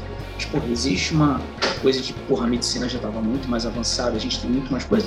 Cara, se isso acontece em 1995, imagina o que, que não acontecia em mil, sei lá, 1600, quando, porra, não se tinha esse tipo de conhecimento, ou quem tinha esse tipo de conhecimento eram médicos, e aí entra muito bem o que eu acho que o, o Viveiros falava, que era, cara, tipo, porra, em determinadas situações tem que chamar primeiro um médico para ver se não é um problema, né, de, de, sei lá, um problema de saúde física, não um capetamento dos infernos. O, o curso ainda digo mais, digo mais, imagina o seguinte, ó, a gente tá falando de uma Europa que não tem água encanada, você sabe, você sabe que a água é, é vetor de várias doenças quando a água não é tratada, você tem cólera, a peste, várias doenças que pode ter com a, só com a água, mas população que não se alimenta direito, então consequentemente você, você, você pode desenvolver anemia, desenvolver vários tipos de enfermidades por conta da comida. Higiene. Por, higiene. Então, cara, e aí. Tacava, e, ninguém ainda tacava fezes, porra, to, todos os, né, os dejetos, ninguém tacava pela janela. Exatamente, então era óbvio que uma, uma, um verme, uma ameba que chega no seu cérebro, você vai ficar maluco, cara. Exato. Bom, resumindo, era o Padre Quevedo daquela época. e, ainda, ainda, tem mais, ainda tem mais, ainda tem mais que antes do Vieras publicar esse livro, que, que ficou famoso, tinha um outro livro anos antes que que esse livro, esse livro todo mundo que está ouvindo deve ter ouvido falar, que é o tal do Maleus Maleficaram, o Martelo das Bruxas, que esse tal desse livro foi que, que contribuiu para essa perseguição insano em larga escala que a Inquisição fez na Europa. Um livro, por sinal, que foi criado por dois monges dominicanos, será que os dominicanos eram a ordem católica que, que, faz, que tocava a Inquisição. E, e que, se você perguntar, eles falam, não, mas esse livro foi excomungado pela igreja, esse livro não era, não era é, oficial, não era, não era reconhecido, foda-se. O livro não era reconhecido, mas todo mundo tinha o um livro. No livro explicava como você identificar uma possível bruxa, como você. É, e como você e quem escreveu era sacerdote. Se, se, eu, se, eu, se eu me lembro bem, fontes, fontes seríssimas, é que você tem que botar na balança a bruxa e o pato. Se a bruxa pesar menos que o pato, é, ou mais que o pato, não lembro, é bruxa. Exatamente, imagina mas, aí, então. Mas piadas à parte, tem coisas nesse livro que fala o seguinte: você pega uma pedra, amarra no pé da bruxa e taca dentro do mar. Se ela morrer, é porque ela era uma bruxa, Deus não se apiedou da alma dela e por isso ela morreu. Se ela conseguisse se soltar da, da algema, uhum. sei lá, a pedra quebrasse, qualquer merda dessa, bruxaria. teoricamente ela conseguiu fazer uma bruxaria, por isso ela tinha se, se soltado, você pegasse ela e matasse ela de outra forma. Pronto, era assim que você descobria se a pessoa era bruxa. E era um livro muito popular, mesmo dizendo, oficialmente não sendo reconhecido e tal, mas é um livro que todo mundo lia, tinha, tinha um conhecimento, cara. Então. É, cara, era o bolsominion da época, né? Não, mas essa coisa, essa coisa de não ser um livro oficial, muitas vezes a gente vê isso direto acontecendo. Muitas vezes isso só serve justamente para poder trazer justamente o, o, fazer o processo inverso na parada. Inverso. Tipo assim, olha Até só. eu, cara, eu não tenho livro, mas eu tenho o jogo aqui, ó. Não, mas é, é, é um ponto, tipo, esse tipo de situação, muitas vezes ele vai pegar e só vai fazer com que a galera, tipo, calma aí, por, que, por que a igreja está falando que isso não é. Tipo, por assim, que, que ele é proibido? O que é que tem de mais exato, nele? Exato, exato. Isso que é importante, eu acho que é importante dizer. Eles não viram e falam assim, galera, esse livro está errado, não vamos utilizar ele. O que ele fala é o seguinte: não, não, não é um livro oficial. Mas em momento algum ele fala que aquilo ali está errado ou que aquilo ali é proibido. O que teoricamente só joga tipo assim, olha só, as paradas ali talvez não, não sejam da melhor possível, mas a gente concorda. É basicamente o que eles falam é, é, de uma forma muito. É, é, é, é uma forma não direta, vamos dizer assim, é uma forma totalmente indireta, mas é basicamente o que a igreja assume. Né? Nós, nós concordamos com o que está escrito ali, mas não queremos dizer isso de formas oficiais. Então a gente diz o quê? Não, é um livro não oficial. Mas em momento algum a gente nega que aquilo ali está errado. Né? Então ele continua sendo utilizado e ele vai ser talvez o manual de, de manual de cabeceira de todo inquisidor que a gente tem de história aí. Que, que tem de coisas muito bizonhas naquele livro, fato. Aí, aí, você, aí você imagina o seguinte, tá? Então, então a gente tem lá a Cabala Cristã, os 72 Anjos, aí tem o Agripa comentando isso no livro dele, publicando no livro dele. Aliás, aí você já... Alan, deixa eu te cortar só um instantinho assim. Eu acho que tem, tem uma coisa assim que eu acho que vale a pena comentar. Que a gente às vezes fala assim um pouco dessa questão de inquisição, essas coisas e tal. Eu acho que assim, é, é um processo meio louco. É, quando eu estava morando em Praga, lá em Praga você tem a parada que é um museu. Acho que é Museu de Tortura Medieval, não era isso, não? Museu de Tortura Caralho. Medieval.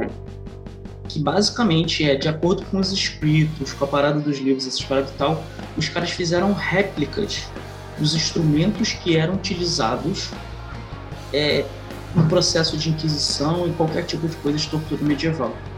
E você tem, inclusive. É... Hã? É, tem alguns. Tem, tem, a patroa tá falando comigo, tipo, tem alguns que são, inclusive, tipo, originais da época, não só réplicas. E, cara, eu vou te falar o seguinte: eu fui assim naquela coisa, falei assim, caralho, deixa eu ver, eu acho interessante essa coisa medieval. Velho, eu saí de lá me sentindo um merda. Porque, tipo, você começa a questionar os processos que os caras faziam. Cara, na boa, velho, sei lá, se o maluco falar, quisesse que eu falasse que eu era um porco, sei lá, um porco alado mandado pelo Senhor do Inferno Beuzebu, velho, eu iria provavelmente falar pro cara, eu sou, eu sou um porco calado vindo do inferno mandado pro Beuzebu. Porque tem os instrumentos, as paradas que eles vão fazendo, eles vão explicando como é que os instrumentos funcionam.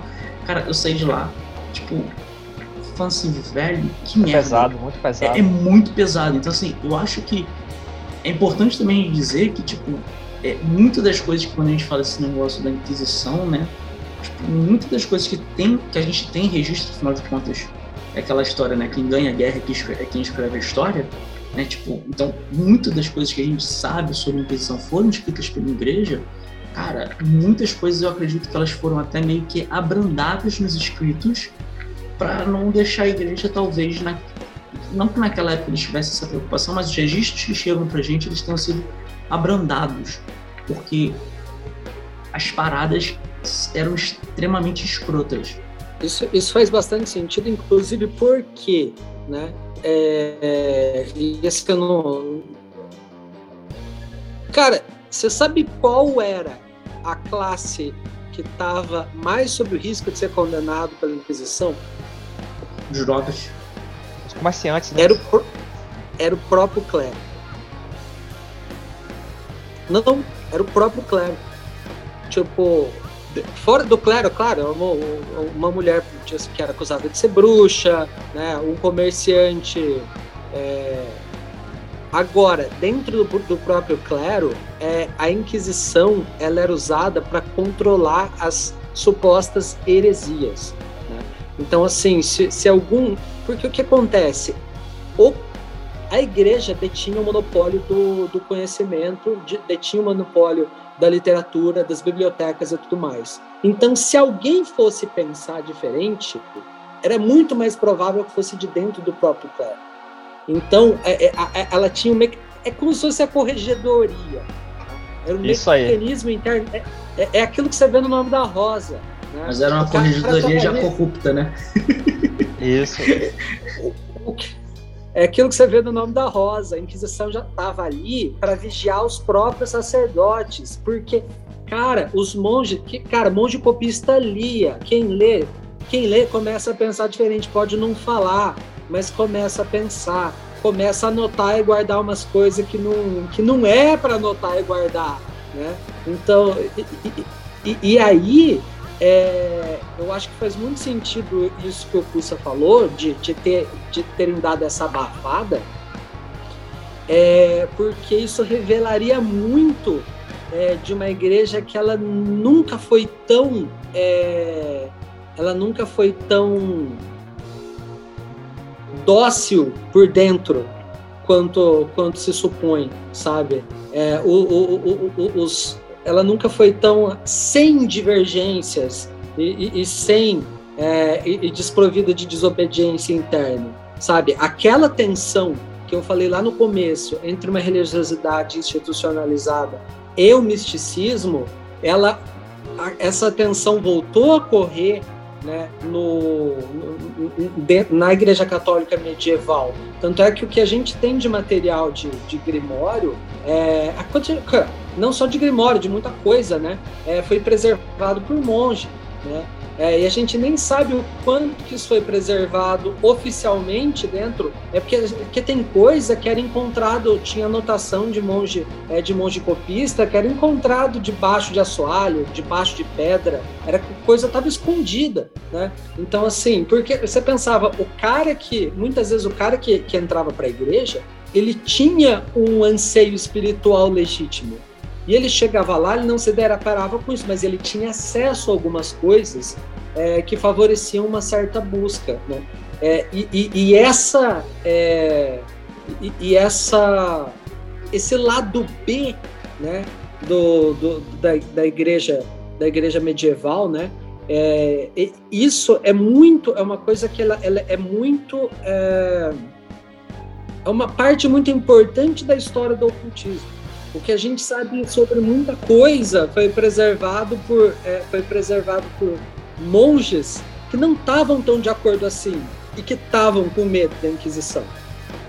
E, e, assim, um exemplo, e assim, você me fez lembrar uma coisa interessante é, sobre, sobre essa questão da, desse, dessa, desse, desse, desse embate, assim, esse embate velado, né?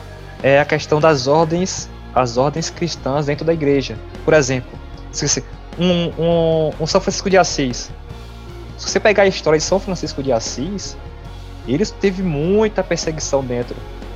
O Tribunal de Santo Ofício quase chegou a julgá-lo Se você não lembra É que ele se tornou muito popular, então ele Exatamente, porém, aquela ideia, ele- mas- Era aquela ideia do, do que, a gente tava, que você estava comentando, da, da, religiosidade, da religiosidade dele ser algo mais não tão dentro da, da legalidade, como a gente estava conversando.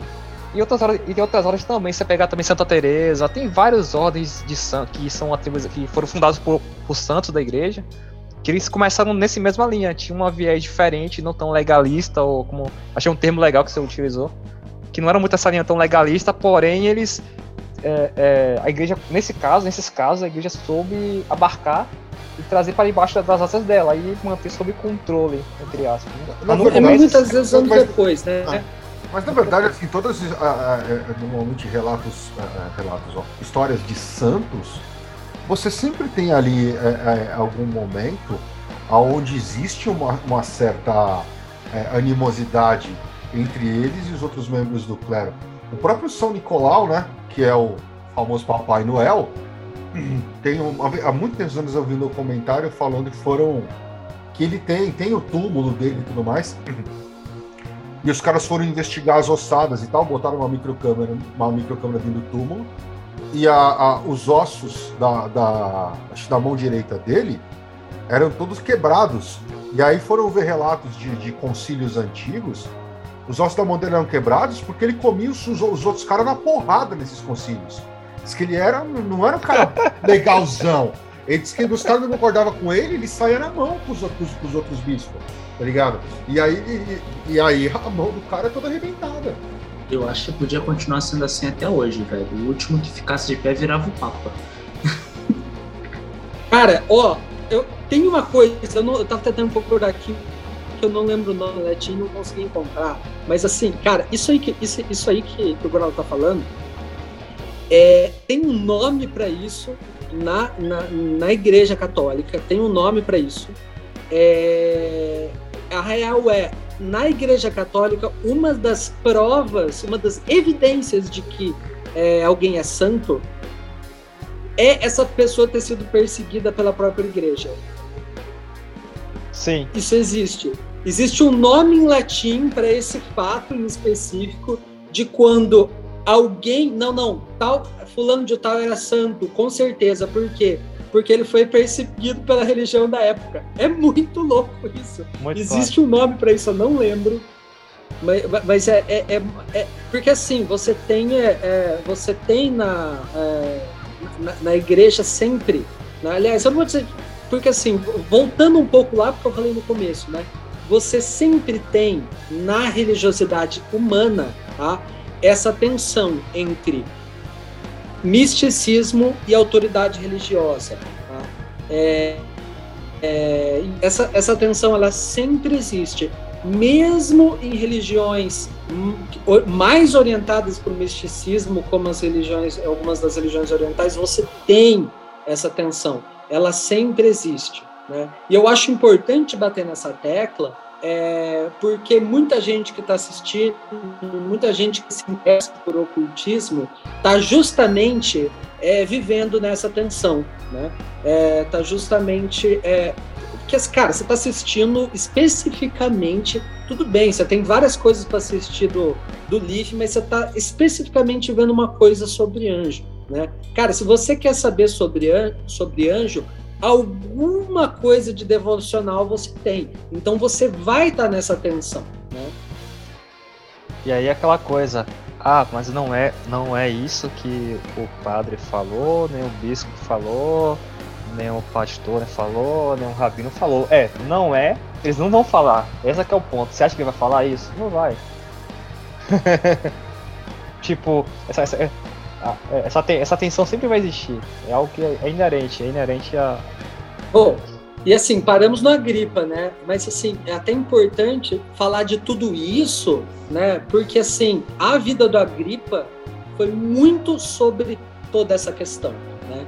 É, ele, ele não era do clero, mas ele era amigo de muita gente no clero. Muito do que ele está no livro ele pegou do próprio clero, né? Nos livros dele, ele podia publicar, então a galera entregou coisas para ele, sabe? É, e, e- então eu, eu, eu acho que, que foi pertinente falar sobre tudo isso enquanto a gente tá- tinha falado do Agripa.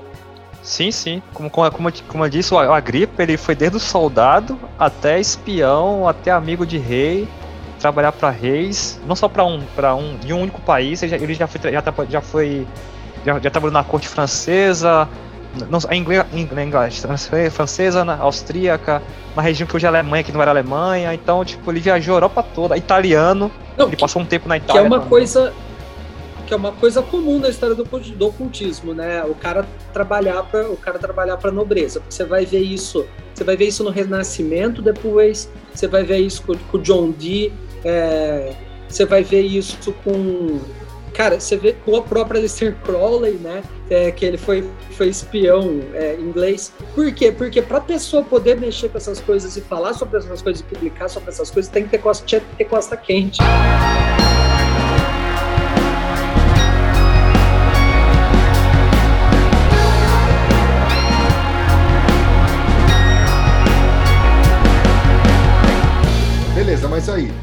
Entre o Vier aí, e, o, e o Kircher, o que, que tem ali nesse meio?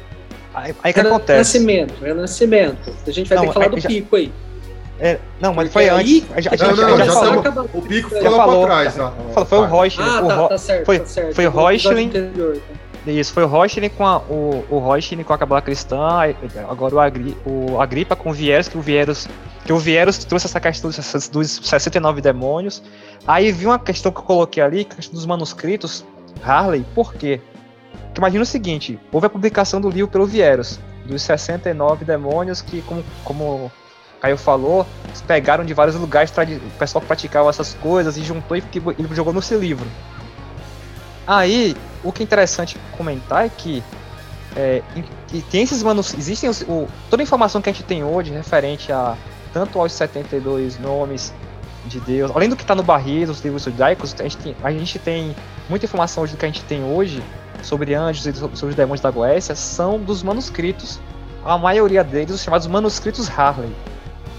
Por quê? Que são justamente esses manuscritos datam a, uma a maior parte deles, que referentes a esse assunto que a gente está comentando. Esses, a maior parte desses manuscritos datam do século 17, século 18, que é esse período que a gente está comentando aqui, pós Agripa, pós o Vieros, que é, que é onde você. Porque imagina o seguinte: você não vai ter um livro específico publicado por alguém dizendo, ah, esse livro aqui é um livro é, dedicado a invocar os demônios da Goécia, vai, vai estar explicado tudo direitinho lá, o que é que tem que fazer, ou explicado sobre, sobre os anjos. Até você não podia fazer. publicar uma coisa dessa. Isso, não só porque não, e mesmo que se tivesse, deve tá, devia, devia ser, tipo assim, se perdeu no tempo, porque os manuscritos, alguns falam de que, for, de, que é, de que ele é copiado, trazido de um livro tal, de um autor tal. Mas o que a gente tem são os manuscritos, que estão aonde? O que são esses manuscritos? Os manuscritos Harley, eles são, é, são basicamente, existe um site, eles hoje estão na biblioteca, na biblioteca inglesa, mas ele começou com um cara, lá no século XVIII, Robert Harley, que ele começou com, juntando manuscritos de várias línguas, desde o grego, hebraico, é, é árabe. E esse isso foi passando dele pro filho dele. Ele conseguiu, depois ele teve um título de nobreza na Inglaterra, ele virou conde de Oxford. Aí ele, o, o filho dele, Edward Halley, juntou mais, foi acumulando mais manuscritos. E, e depois disso, anos depois, é, é, o Museu Britânico, é, o, o, Parlamento inglês comprou esses, é, comprou, assim, é, é, aceitou, aceitou que, o, que essa família Halley vendesse para eles a um preço modesto que eles doassem esses manuscritos para, para a criação do Museu Britânico. Assim, como é um dos elementos, um dos das coisas que tem no Museu Britânico. E é interessante que esses manuscritos, a maior parte, estão escaneados e estão na internet.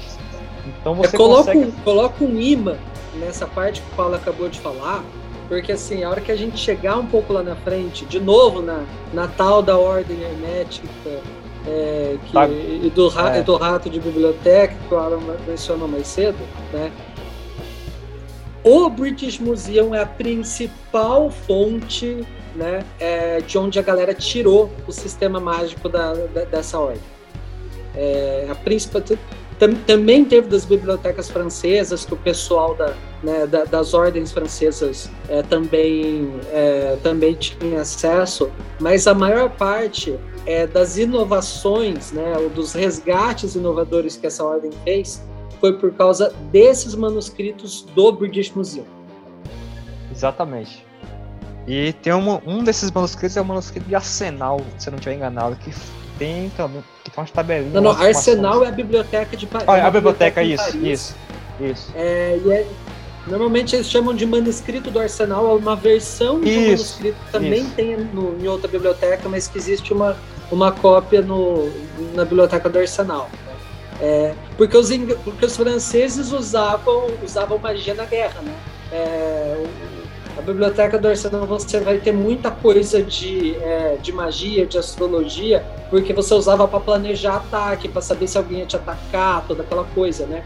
A, a realeza francesa fazia uso da, desse tipo de coisa. E, e Caio, e assim, nesse ponto agora, a gente a gente, a gente chega no, nesse ponto da história e você vai ter esses manuscritos falando da, da Goécia. Mas assim, é, existe um, uma palavrinha que quando todo mundo quando fala de Goécia, esses 72 demônios, é todo do Lemegeton. Antes de a gente entrar no Kisha, que vai, que vai juntar tudo, mas não vai falar de Goécia, o Kisha, é, o, o Lemegeton, ele tá nesse período aí da, da, da, da história. Você. E assim, é, é, você quer comentar alguma coisa ou a gente vai deixar rolando para quando. Porque também assim, é uma coisa à parte, na verdade, né? Porque o objetivo Não é, são, é... O, foco, o, foco, o foco aqui são 72 anjos. Isso, vamos, ter, vamos, vamos falar só mais alguma coisinha para encerrar, para não ter mais o que falar sobre essa questão da Goécia, né? Do, dos demônios e tudo mais. Por quê? É, uma coisa que eu acho importante colocar é, é muito dos nomes que, que você encontra nesse, é, do, nesse tipo de material é, são nomes de deuses antigos, tá? É, são corruptelas de nomes de deuses antigos. Porque e, e, e, como que isso acontecia? Cara, você tinha um resquício desse culto em algum lugar, e aí o pessoal via e falava, o pessoal, a, a religião é a religião é, mainstream da época falava, não, isso seria tudo capeta entendeu? Só que aí a pessoa tinha contato com alguém que tinha as práticas antigas, fala, ah não, tem poder ali também, né? A tiazinha, é, a tiazinha, a tiazinha da esquina é... que cultuava uma entidade daquela, e aí falava, não, isso é do capeta, mas não, não, não, isso é do capeta. Mas aí quando eu, eu apertava o. Mas ó, mas tá funcionando, apertava, ó. É. É, exatamente. Então, então, assim, é até uma coisa que, assim, quem, quem, for, quem for estudar esse tipo de coisa, tem em mente é que muito tá, da, do que é dito sobre essas entidades é uma visão é, corrompida e preconceituosa de deuses antigos, né? É, então, é, é, então, assim, são deuses antigos transformados é, em, criatura, em, criaturas maléficas. Né? Então, é, é, vai com calma, vai com cuidado tá? É, porque assim, você está trabalhando com coisas que não é só coisas que você não entende, mas você está trabalhando com material de base escrito por quem não entendia dessas coisas também. E, e eu digo mais, não é porque tem um, você viu lá em um livro qualquer ou tem lá um manuscrito com um sigilo que realmente aquele, aquela gravurazinha, que aquele sigilo, ele realmente está chamando aquela entidade. Você tem que ser muito idiota para achar que no, no, no, o cara só porque o cara escreveu sigilo para invocar tal que vai te trazer riqueza. Você vai fazer isso e vai, e vai dar tudo certo. Não é ter essa. Saca? Tem, tipo, não faz sentido. Agora tem que ter bom senso nessas essas coisas, cara. Aí você tá zoado, você tá, chega, tá, você chegou zoado do trabalho, tá zoado na sua vida. Não, vou fazer aqui, não vou vou pegar um sigilozinho aqui, vou desenhar, porque eu li no livro tal que esse sigilo vai chamar não sei quem, e agora ah, eu, Zé Ruela, do século XXI. Vai dar certo pra caralho. Cara. Vai dar certo pra caralho. Ah, cara, que deu disso. Lá, faz aí. É que nem diz o John, disse o John Constantino, né? Vai brincar com uma, uma serra elétrica que é mais seguro. Sim, sim. Enfim, então a gente, então a gente pode, pode encerrar essa, essa parte, né? E ir para o, o, pa, o, pai, o pai da Egito Mania, né? É, vamos pro Kircher. É, o, o pai do Egito Mania, se você. É, tudo que você já ouviu falar de alguém dizer, ah, é do Egito, é do Egito, é do Egito, sabe que o cara que começou com essa parada do Egito Mania foi o tal do Athanasius Kircher. Deixa eu só fazer um parênteses aqui, Alan, antes de começar isso. a galera que vai ver esse podcast, que isso é uma coisa muito importante. Extremamente importante. Porra nenhuma veio do Egito. Certo? Então, vamos deixar bem claro aqui. Porra nenhuma veio do Egito. Certo, firmão? Beleza. Continua aí, Alan, firmão. Peraí, peraí, peraí, peraí. O Brola, pera, pera um pouco, Brola. Vamos lá. Você tá dizer, então, que as pirâmides foram ETs que trouxeram isso. Ah, essas aí estão lá. Essas aí vieram estão lá. Mas, se- tem no Egito, tem na, na- na- na- nos povos é, é, é, maias, né? tem no, no, no são Camboja, é, então. tem no Camboja, tem na puta que tem pirâmide pra caralho. Por quê? Porque, porque era fácil fazer. Você faz uma base grande, vai diminuindo em cima. Então, foda essa pirâmide. Tá bom? Porra nenhuma vem do Egito. Isso é coisa de, de, de inglês maluco, essa, essa egitomania.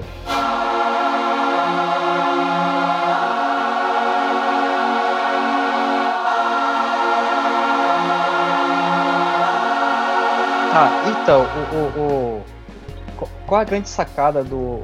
Qual a grande sacada do Kisha? Então, o Kisha foi o cara. O Kisha foi um padre jesuíta, é, coincidentemente da, da região que hoje é Alemanha. Imagine aí, você tem lá o Vieros, que é da, re- da região que hoje é Alemanha, o Agripa, da região que hoje é Alemanha, o Vieros, da região que hoje é, que hoje é o país Alemanha, e agora você tem o. Os, os manuscritos Rosacruzes foram da região hoje, hoje é Alemanha que também tava correndo por fora nessa parada toda que a gente tá conversando. Ou seja, em vez do Egito tinha que ser tudo vindo da Alemanha, é isso? É, Alemanha. O, o, o, autor, o, o autor da, o autor do livro da, de Apramelin também veio da É, Alemanha. exatamente, do- também. E agora você tem um Kisha que também nasceu nessa região que hoje é a, Ale- de- que hoje é a Alemanha, mas que morreu na Itália, mas É. enfim. A, a regra era jesuíta. simples. A regra era simples. Você tomava uma cerveja, comia um chucrute e escrevia um livro de ocultismo. Era, era, era a vida na Alemanha nessa época. Exatamente. Nossa, é cara. Que ótimo. E interessante que o, a, a reforma, a reforma protestante também, que estava acontecendo aí na, já, já existia nessa época, também na, foi forte na região que hoje é a Alemanha. Uhum. Tem essa parada também. Esse, esse outro cristianismo, né? E, enfim, o, o que o Kisha, eh, os bió- alguns biógrafos dele vão dizer, vão dizer que ele é chamado de o último homem da Renascença. Porque o Kisha, ele, o Athanasius Kisha, ele, além, de padre, né? Ele também, você tem ideia como ele gostava de medir, de, ele conhecia de geografia, astronomia, matemática, medicina, música. Você tem ideia, o Kisha foi o cara que, que segundo esses biógrafos que eu, que eu procurei, que eu li os livros desses caras, eles foi, o- foi o primeiro a construir a harpa eólica. Você sabe o que é harpa eólica? Não. A harpa eólica é tipo. É, é- é um, é um monte de. É um instrumento com várias cordas de diâmetros diferentes que você pendura ali na janela, nesse É, caso. por que, que eu ia falar? É uma harpa eólica, pra mim, é uma harpa de vento. É Porque- mensageiro dos ventos de cordas. É, porque é, é, um instrumento de corda, só que ninguém toca ele. É tipo assim, é como se fosse aquele, aquelas. Você, você pendura no alto, do, no alto da igreja, lá na cidade, que onde o vento bate e vai e as cordas de diâmetros diferentes vão produzir som que diferente. A porra tá, o bagulho tá tipo encapetado, né? Porque vai, vai começar a ter aquele barulho muito louco, né, Isso, caralho? que, Se você, o que a gente vento- vê muito esse filme, né? Mano, é o Kisher. A ideia é fazer anjo cantar, tá ligado? Os anjos estão tocando. E uma outra coisa interessante do Kisha é que, por exemplo, ele. Como Ah, ele. se, esse se, se- se- se de repente começar a sair um solo do, do, do Malmsteen, um troço desse, você pode falar, de repente tá encapetado, né? Ele tá possuído. É, é, e dá. É, Uhum. é, e dá O Steve é, vai, né? Que, É. que, inclusive É. participou no, no filme, né? Como encapeta. É, é. as notas menores, né? Então, tipo assim, e outra coisa interessante do Kisha é que ele chegou até ir o- lá no vulcão do. Tem um, no, o vulcão Ves, no Vesúvio, né? Que é um vulcão que tem acho que na Itália. Ele quis observar como é que acontecia dentro do vulcão. Imagine aí, você é um padre, só que você se mete com tudo, com, geogra- com, com tudo que faz geografia, biologia, tudo ele se envolvia. É, e assim, o ele escreveu 44 livros, 44 livros e mais de 2 mil de seus manuscritos e cartas sobreviveram. Mas o mais importante pra gente comentar aqui é o tal do Oedipus Aegyptiacus, ou Édipo egípcio. E aí que começa a, a parada que assim, o, o- esse livro é um livro de quatro partes. Se você for querer buscar ele na internet, nas bibliotecas das, ou naquele archive.org, você vai ver lá que são, são, quatro, são quatro livros, quatro catatais imensos em latim, que a gente, como a gente conversou, questiona-se a, a qualidade do da latim? regra ortográfica escrita do latim. e e ele, ele tenta. Ele tenta. Ele tenta. São mais de duas mil páginas. Esse livro foi patrocinado, não foi um livro que ele escreveu assim. Para publicar também teve. Assim como a Grid, ele teve problemas para publicar esse livro. Não é, ele não era também assim. É muito. Muito bem visto pela, pela, pela ordem. Mas ele conseguiu publicar o livro. E uma coisa interessante de comentar é que ele fornece um ponto de partida histórica para ele que assim, que, que ele quer, ele quer, quer que ele ressalta? Ele quer trazer aquela ideia de que é, o conhecimento egípcio tem uma relação com o conhecimento hebraico, com, com, com, com o conhecimento judaico, no caso, né? Ele quer, tipo assim, juntar as coisas, querer, quer, quer tentar trazer um viés comum para esses dois pontos. Porque esse livro, esse livro ele trata de outras coisas também, outros temas. Ele vai falar de, vai falar de astrologia, vai falar de alquimia, fala de magia persa, fala de um monte de coisa. Mas nesse caso do foco aqui, ele quer tentar ele quer tentar juntar as coisas, querer juntar e querer dizer que o Egito é um berço para quase tudo que veio depois. Assim, é, as inteligências dos vários biógrafos que eu li, porque eu não li o livro, obviamente, mas assim, os vários que eu peguei de autores diferentes, de acadêmicos diferentes, todos eles vão ser unânimes em querer, em querer trazer essa ideia de que o Kisha ele tentou é, dar essa, essa, esse plano de fundo do Egito como um berço para os conhecimentos esotéricos depois, e que existe uma relação muito próxima do, do conhecimento egípcio com o conhecimento é, é, é judaico. Então, e aí, então, vamos lá, vamos lá, vamos lá, vai. Vamos decidir. A gente tem algumas questões, é, é, principalmente em relação ao judaísmo, principalmente quando a gente fala dos mandamentos. Os dez mandamentos são literalmente chupins do livro dos mortos do Egito, certo? Só que no, no livro dos mortos do Egito, se não me engano, era 52, uma coisa assim. Moisés falou, puta, mano, a galera não vai conseguir é, é, é, decorar. O Moisés estudou, estudou, ele foi, ele foi criado Sim, como um príncipe, criado, ele estudou. Exatamente, educado do Egito. Ele olhou e falou, puta, 52 a galera não vai entender. Vou pegar uns 10 aqui que acho que dá, dá tudo certo. Então, assim, Até porque obviamente, dá pra contar na mão, né? Guarda um pra cada mão e tá de boa, né? Tá bom, tá tudo certo. Então, obviamente, existe uma, uma certa conexão quando a gente fala é, das tribos semitas, que, que, que originam o judaísmo, é, dessa, desse berço que vem do Egito e vem das religiões da Mesopotâmia, Mesopotâmia, Babilônia, Pérsia, os caras quatro, certo? Então, assim, obviamente existe uma, uma, uma, uma, conexão ali que desemboca o judaísmo e vai levar ao cristianismo, certo? Agora, a, a grande loucura é achar que tudo vem de lá. Não, peraí, você tem múltiplas raízes, certo? E assim, mesmo isso que talvez venha de lá, está muito diluído, né? Fala, fala, Caio. Ô, Grola, aí tem, aí tem duas coisas, né? Que, que é o seguinte, o, o Kircher, que, que vai propor essa coisa toda sobre Egito, que depois vira essa egitomania, que a gente sabe como funciona, é... ele era um linguista, tá? Ele era um linguista é, da época. E o que, que isso significa? Tá? Qual que era considerada a origem das línguas? O que, que você tinha que acreditar como sendo a origem de todas as línguas do, do mundo? Babel. Então, você tinha. É, o, o, que acontece? Você tinha que necessariamente tomar a, a narrativa bíblica como factual, como histórica, e aí isto, qualquer estudo que você fosse fazer, você tinha que encaixar naquilo, né? É, então, então o que acontece? Depois que você tem, que você tem lá o, o, Gênesis, aí você tem toda a história da Torre de Babel. O que, como que o Gênesis termina? Termina, né, com José indo para o Egito, uhum. né?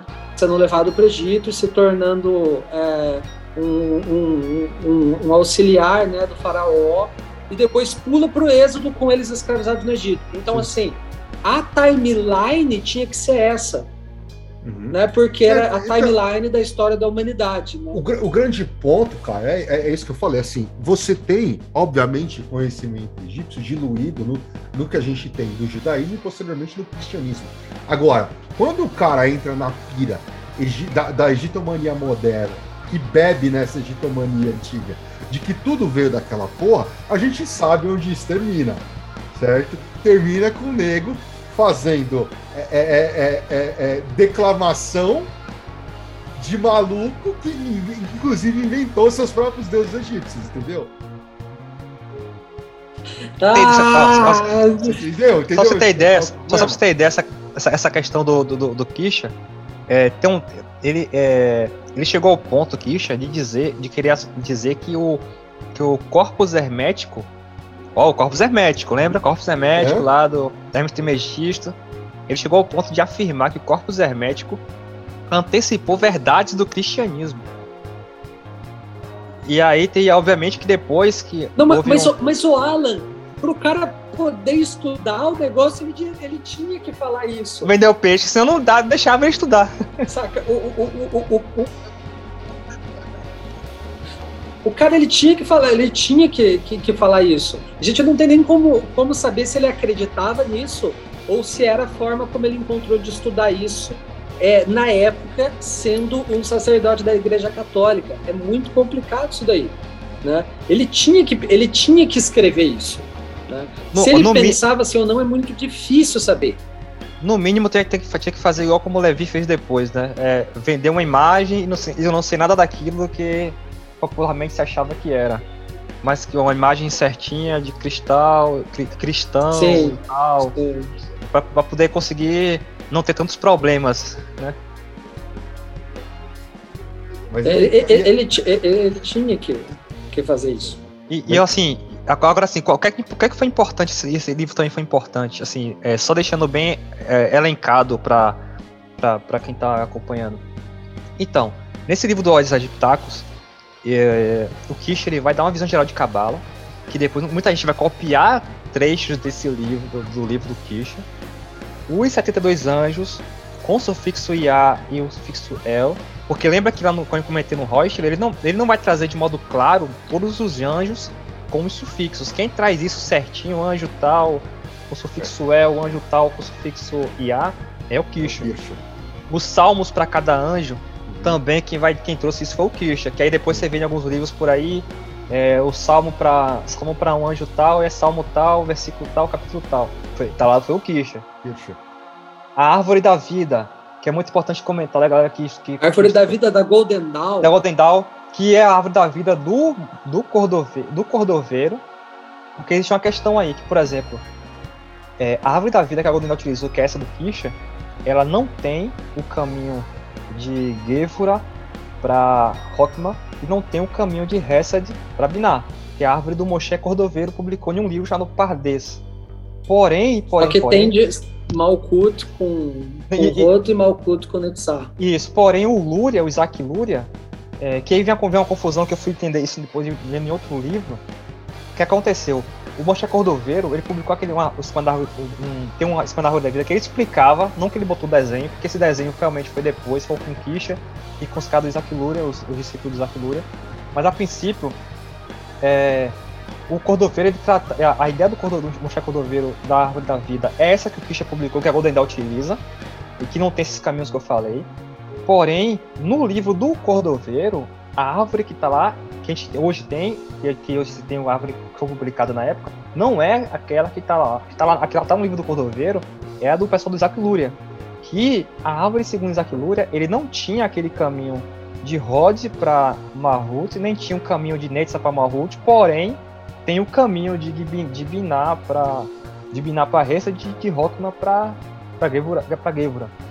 Então, no, então o Kisha, e detalhe, o Kisha trouxe esse esquema da árvore e trouxe com os nomes hebraicos, com os, com os nomes de Deus, com os nomes dos anjos, lá nas existências Sefiras, coisa que não existia na época, quem trouxe isso foi o Kisha, que a Golden Valley depois utilizou, e aí tem uma imagem aí... É, porque o Kisha, só um adendo, para conectar com o episódio passado, o Kircher, ele colocou os 72, ele pegou os 72 nomes de Deus e encaixou naquela angiologia do pseudo Dionísio, né?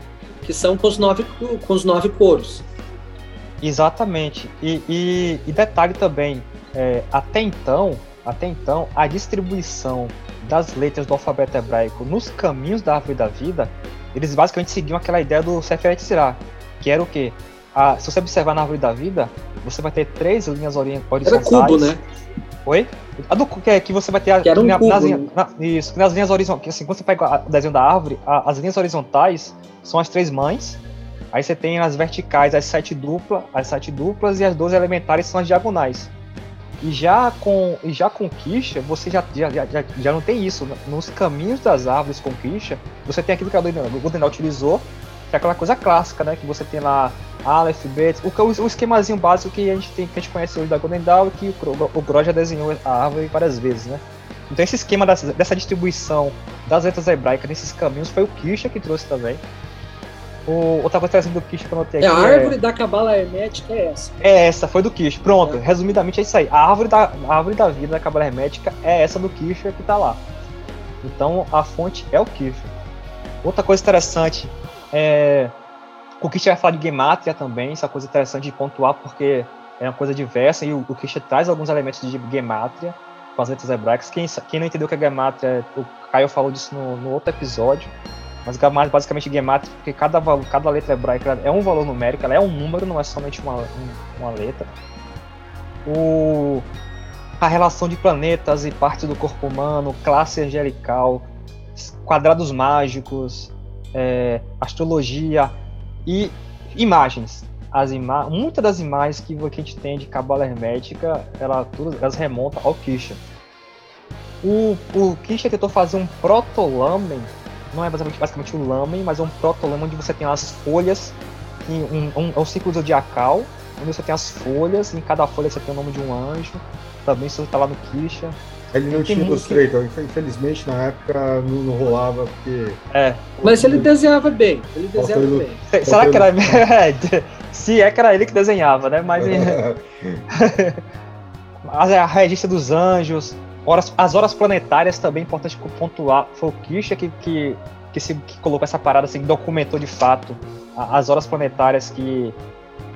Que é aquela questão do. Da, da- que, vai, que tem um link que a gente pode comentar depois, que é as horas planetárias com os anjos. Quem, pont, quem pontuou isso também foi o Kisha. É, O já, cara- tinha, já tinha hora planetária no.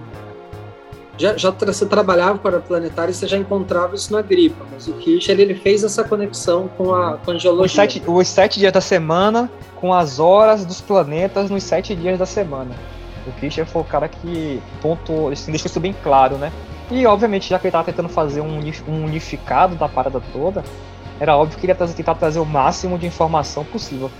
E, e, e acho que é o cara, o, o assim, a gente brinca de Egiptomania, mas é o cara que, porra, se não fosse ele, a gente, ia- a gente ia estar ia tá caçando manuscrito até hoje para tentar É. juntar a informação, porque o Kischer conseguiu juntar mesmo com questão de impressão, porque você imagina que. A, a- a única coisa que eu não entendo realmente é por que, que você tem as traduções, por exemplo, do Agripa e não tem as traduções do Kisha. Latim, mim porque. é- Mas, mas Alan, não faz muito sentido na minha E opinião. tá? vontade também, né, É. cara? Acho assim, que eu acho o, o Aédipo, se eu não me engano, tem uma tradução pro inglês, que eu sinceramente não sei nem se é boa, entendeu? Mas eu Não, acho não. uma foda, cara, não ter, É. não ter, não, não- não- ter as traduções de, do Kisha pra língua nenhuma, cara. É muito bizarro É. isso. É assim, o livro são quatro partes, mas a parte da cabala judaica é somente uma delas e não Hum. é tão grande assim. Então, para traduzir isso não seria não daria tanto trabalho, porque você tem você tem é, é, versões do livro escaneadas com muito boa qualidade.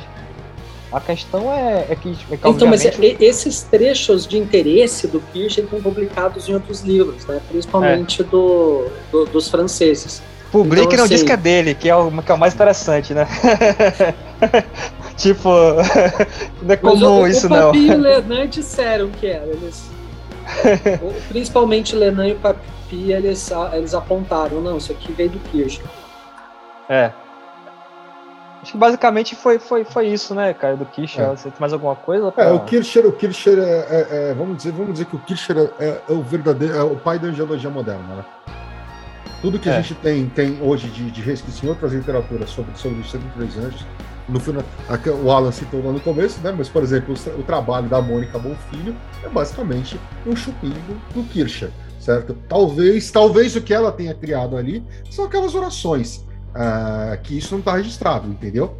É, agora, toda a estrutura, a estrutura, enfim, da, da descrição dos anjos que está lá, é do Kircher. É, se você olhar, é, vamos lá. Foi ele vou, que vou... integrou a angelologia cristã na Kabbalah É. cristã. HKT, Pegou- HKT 3 e 4. Tem lá o Salmo, ah, o, o anjo e o versículo do Salmo com qual você invoca aquele anjo. E, basicamente foi quando eu fui estudar o Kircher para saber exatamente tipo, qual era o salmo correto. O, A gente pode dizer que. Quem disse qual é o salmo? Foi o Kirsch. o Kircher. A gente, a gente pode dizer que é o avô, o avô da Cabala Hermética, podemos dizer assim. O bisavô da Cabala Hermética. E aí, depois Não, bisavô, o pico seria o tataravô, né? É, é, é, o pico seria o tataravô, é. É o pico, o tataravô Pico e o o tataravô.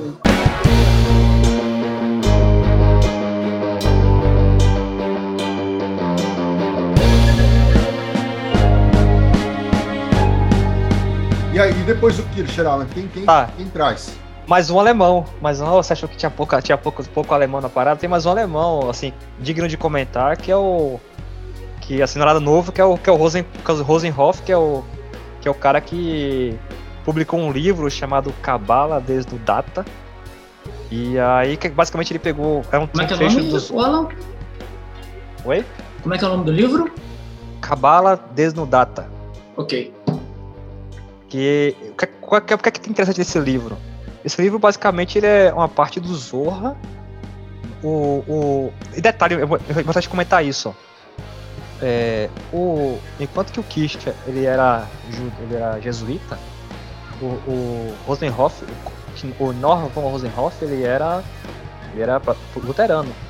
Ele era, é, então, ele era luterano. Então imagina o seguinte, que os caras, tanto da cristã católica como cristãos protestantes, os caras estudavam essas coisas.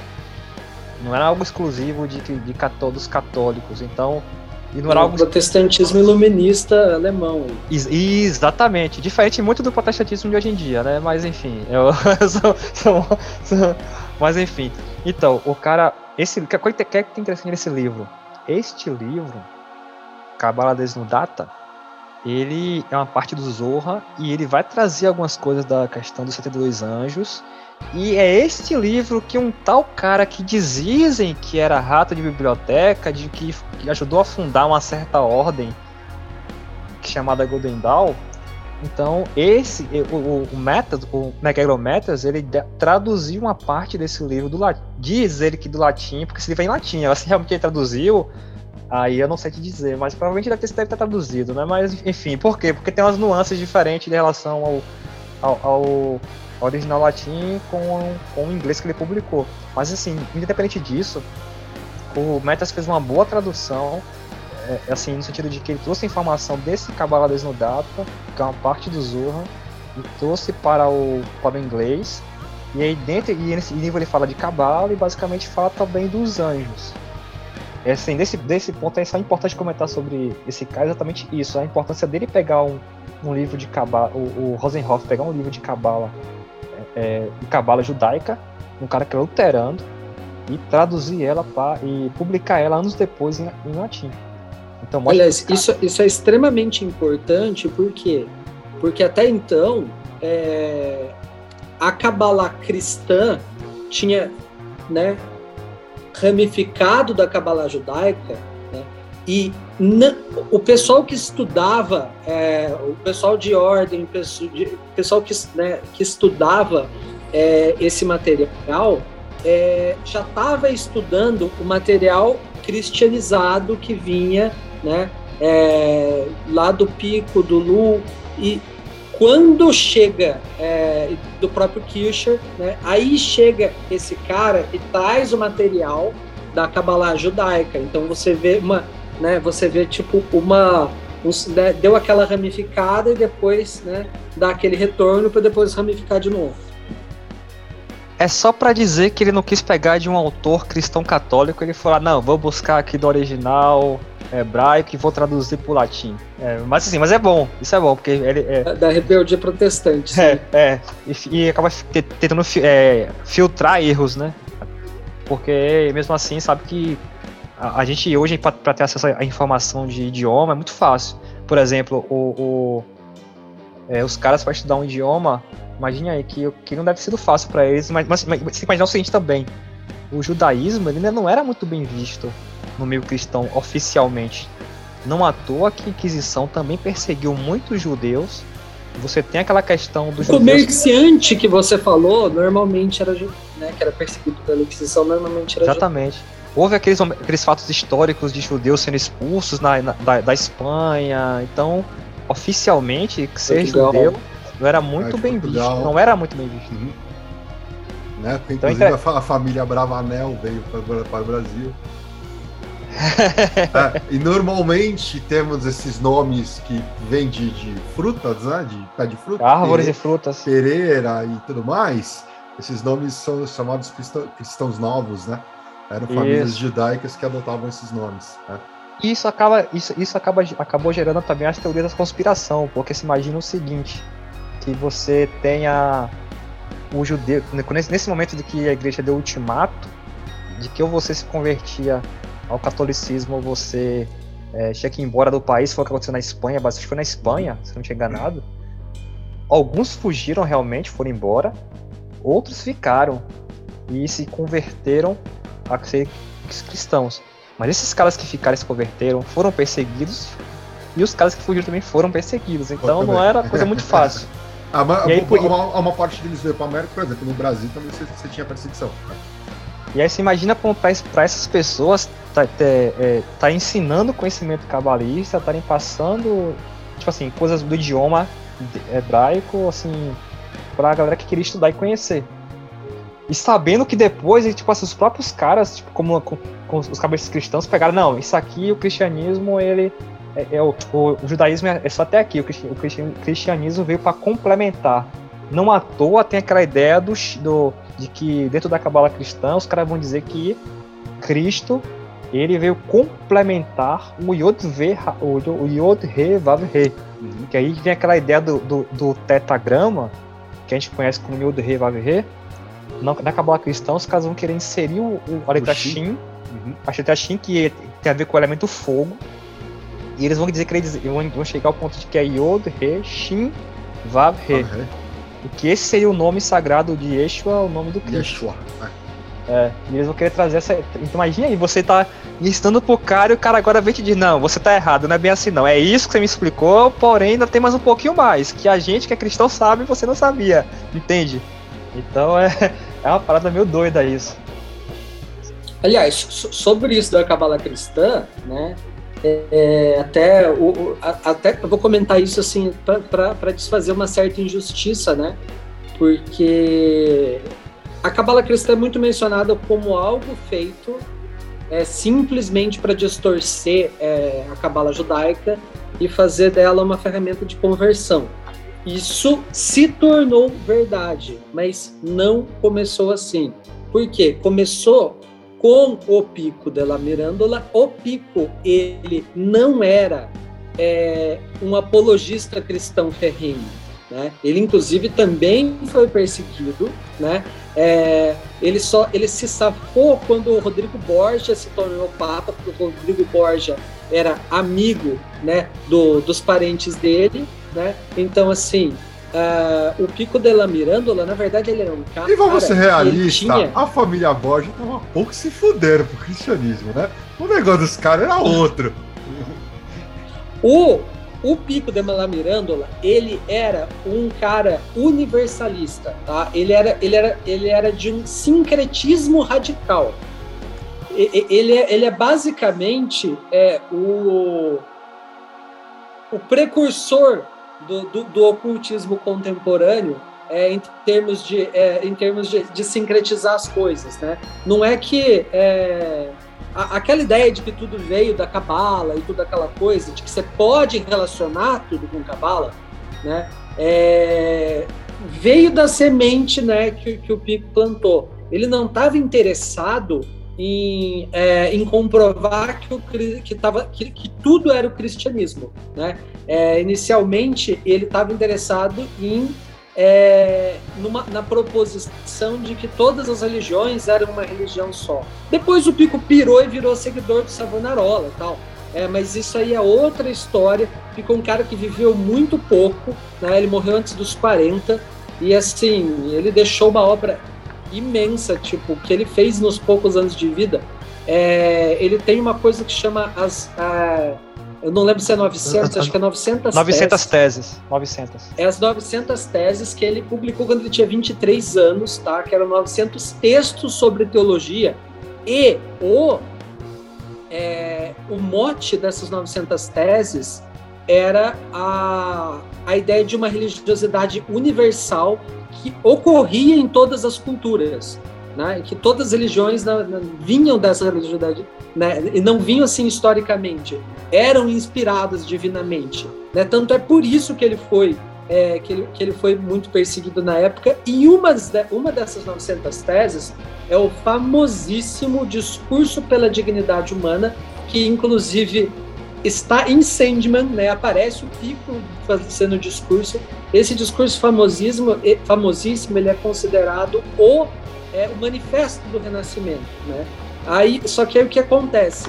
O Pico deixa as coisas, né? É, deixa as coisas por escrito e depois vem a galera é, pensar assim, não, cara, a gente consegue usar isso para converter, para converter judeu, né? É, para dizer que e, e aí começou a mas é, eu, eu falo corrigir injustiça porque a galera pensa é, que, que o Pico foi é, um grande apologista cristão, né? Um, e não foi bem, não, não é bem não é assim é bem que isso. a coisa aconteceu. Não, não é bem isso. Não é bem isso. É, mas assim, voltando ali, né, no, no, da onde a gente tirou esse gancho aqui, né? O Alan falou assim, cara, você imagina, né, esses judeus convertidos é, tendo que lidar com essa situação.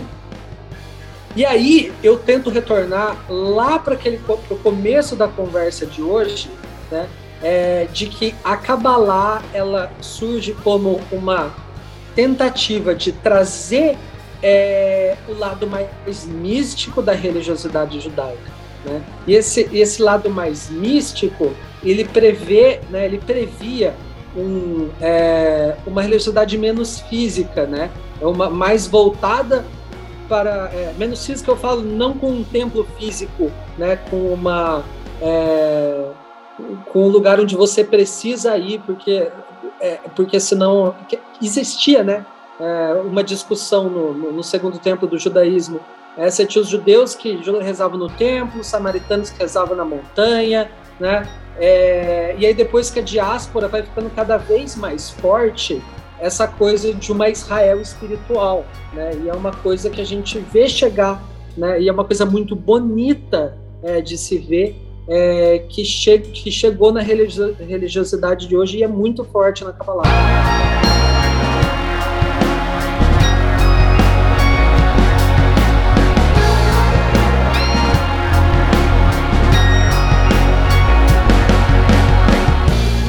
Beleza. Aí você tem lá, tipo, o método Rosenhoff, do, do, do Kircher. Aí a gente vai chegar agora no século. Estamos, estamos no século XVIII, vamos no século XIX. Mas no século XIX, o que é que tem no século XIX? Século XIX vai ficar mais. Quem tá ouvindo vai ter, vai ter mais familiaridade. Porque, imagina aí, século XIX, você vai ter é, o Eliphas Levi, você vai ter no final do século XIX, você tem o, o, o, o nasce o Mates, você tem um Papus também, você tem as, as ordens cabalistas, Rosa, as ordens Rosa Cruz, especialmente a, a ordem cabalista da Rosa Cruz. E mesmo assim, um livro que eu acho assim que para mim é um dos livros mais claros sobre cabala e sobre angiologia, assim, sobre os anjos, 32 anjos e sobre cabala em geral, depois você, você, o cara tem que ter esses dois livros.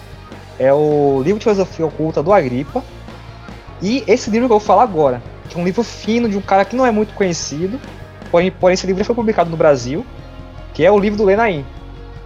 O Lenain, que foi um cara, é, é, ele foi um, um, francês, ele foi contemporâneo do Papi, ambos, tanto o Lenain como o Papi, foram membros da Ordem Cabalista da Rosa Cruz, e interessante que o, o Lenain publicou um livro chamado La Ciência Cabalística, ou A Ciência Cabalística, e esse livro, cara, é um livro que é muito claro, é um dos poucos livros que você vai ter, assim como o do Agripa, que você vai ter uma objetividade, uma clareza e o mínimo de erros possíveis. Porque você tem uma coisa que você vai encontrar em qualquer manuscrito antigo e em livros hoje, de pessoas hoje publicadas referente a cabala, astrologia, qualquer que seja, é o cara tirando coisa da cabeça ou trocando letra hebraica, fazendo tabela da cabeça, criando coisa que não existe.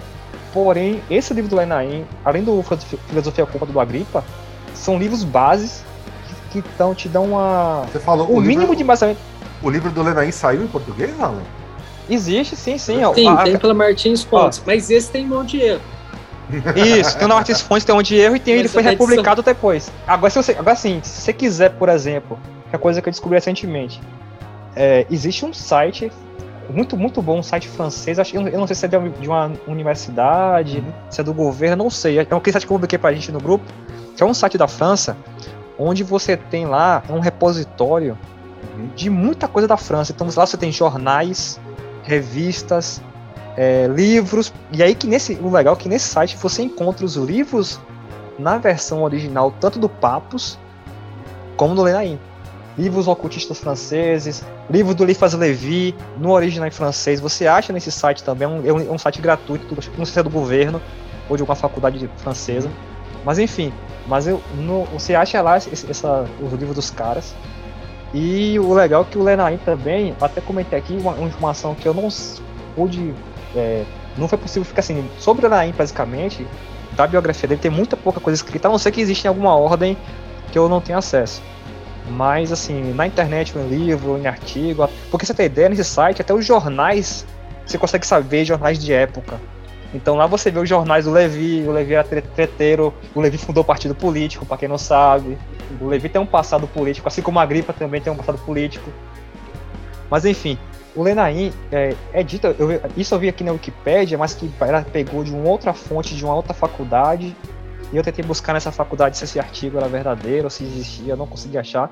Mas uma coisa legal que eu achei interessante aqui no Lenain é que ele fala que originalmente quando o Lenain queria publicar esse livro da ciência cabalística, ele ia publicar, ele ia vender junto uma uma esfera, uma esfera com 72 meridianos iguais e interessante que esses 72 meridianos iguais é, são o quê? São 72 anjos.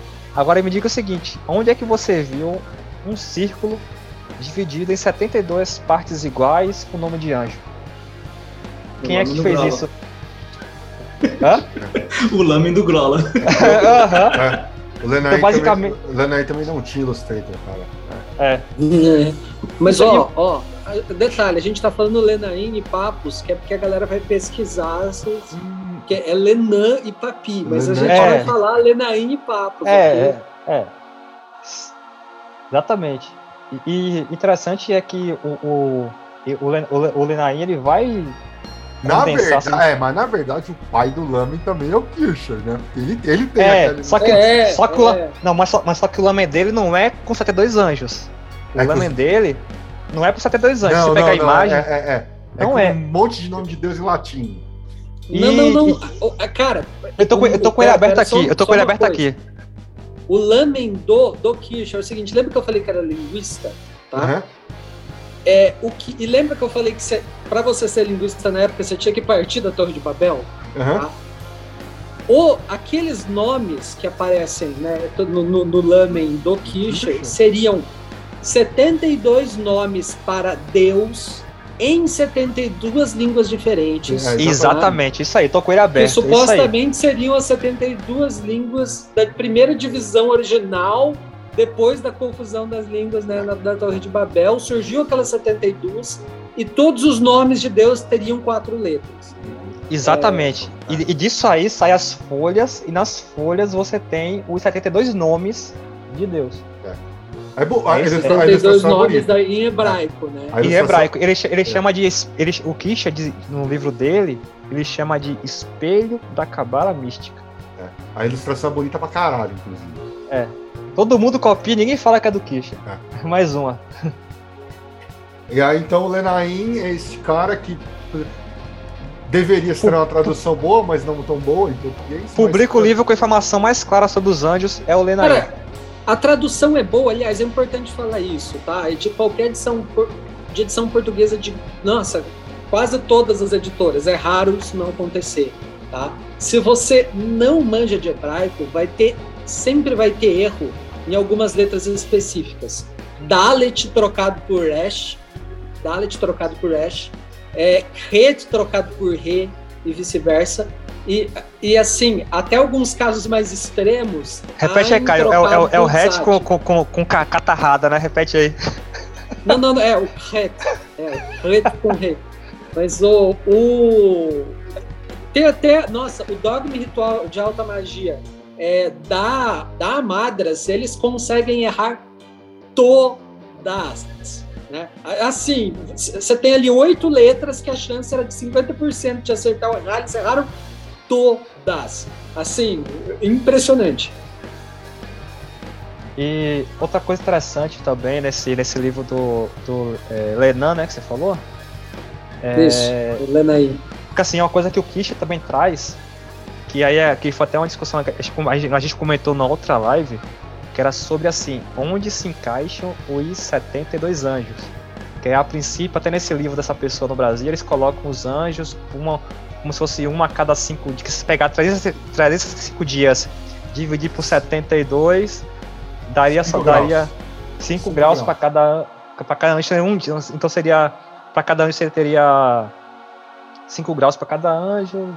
É que 5 graus dá um dia. Não dá, dá um dia quebrado, é, é, é. Isso, dá um isso. quebrado, é.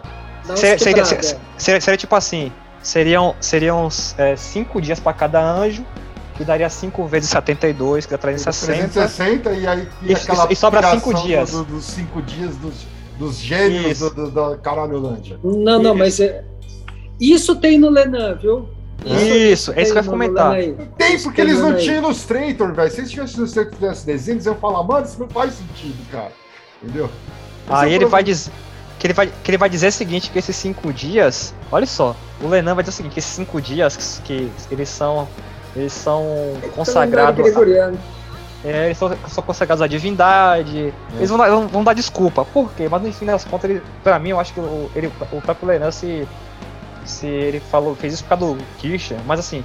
E o ano bissexto, fala... né, cara? É, e o ano bissexto. Mas é, o, o fato é, a correspondência mais adequada é, como o próprio Lenan faz no livro dele, é relacionar com os minutos. Então você tem, se você pegar é, 365 dias vezes 24 horas, você divide por 72, você vai chegar à conclusão de que são 20 minutos para cada anjo que vai se repetindo ad infinito. É, é, é, a correspondência mais adequada matematicamente é essa. Minha então, opinião, então, é, minha opinião dia, é, né? é, eles não tinham nem Illustrator nem software para calcular para cálculo astrológico. Hoje, como a gente tem essas ferramentas, a gente fala, ah, mano, que manedia. Você olha lá no, no, vê a posição do Sol no mapa lá, você sabe de onde que é. é. Mas Caio, comenta aquela, aquela, aquela coisa que você, aquilo que você estava comentando no, no, grupo, que era sobre não, a questão. Então, é que isso daí é o seguinte: lá no Agripa, o Agripa fala que tem três anjos para cada pessoa. Tá? É, eu não sei, alguém sabe, eu não sei da onde o Agripa é, tirou isso, mas tem cara de ser alguma tradição oral, algum uhum. livro mais antigo que a gente chama, não tem mais, alguém sabe, eu não sei. Mas o Agripa menciona três anjos para cada pessoa. É, então, quando a galera vai começar a trabalhar os anjos com os 72 nomes de Deus, né? E aí, se esses 72 anjos, para assim, tá, é três para cada pessoa, mas como que eu descubro o anjo, o anjo da pessoa? Então, surgiram três métodos para se encontrar é, três anjos diferentes. Né? E aí, então, você tem, e no Lenaim, é, ele fala, fala, fala bastante sobre isso, né? É, você tem um anjo que seria aí o anjo para o corpo, que é o anjo do zodíaco. Esse é o que você tem no? Uhum. É a hora que você vai, ah, meu sol tal, esse é o anjo, é o guardião do corpo. Tá? É na proposta do Lenan.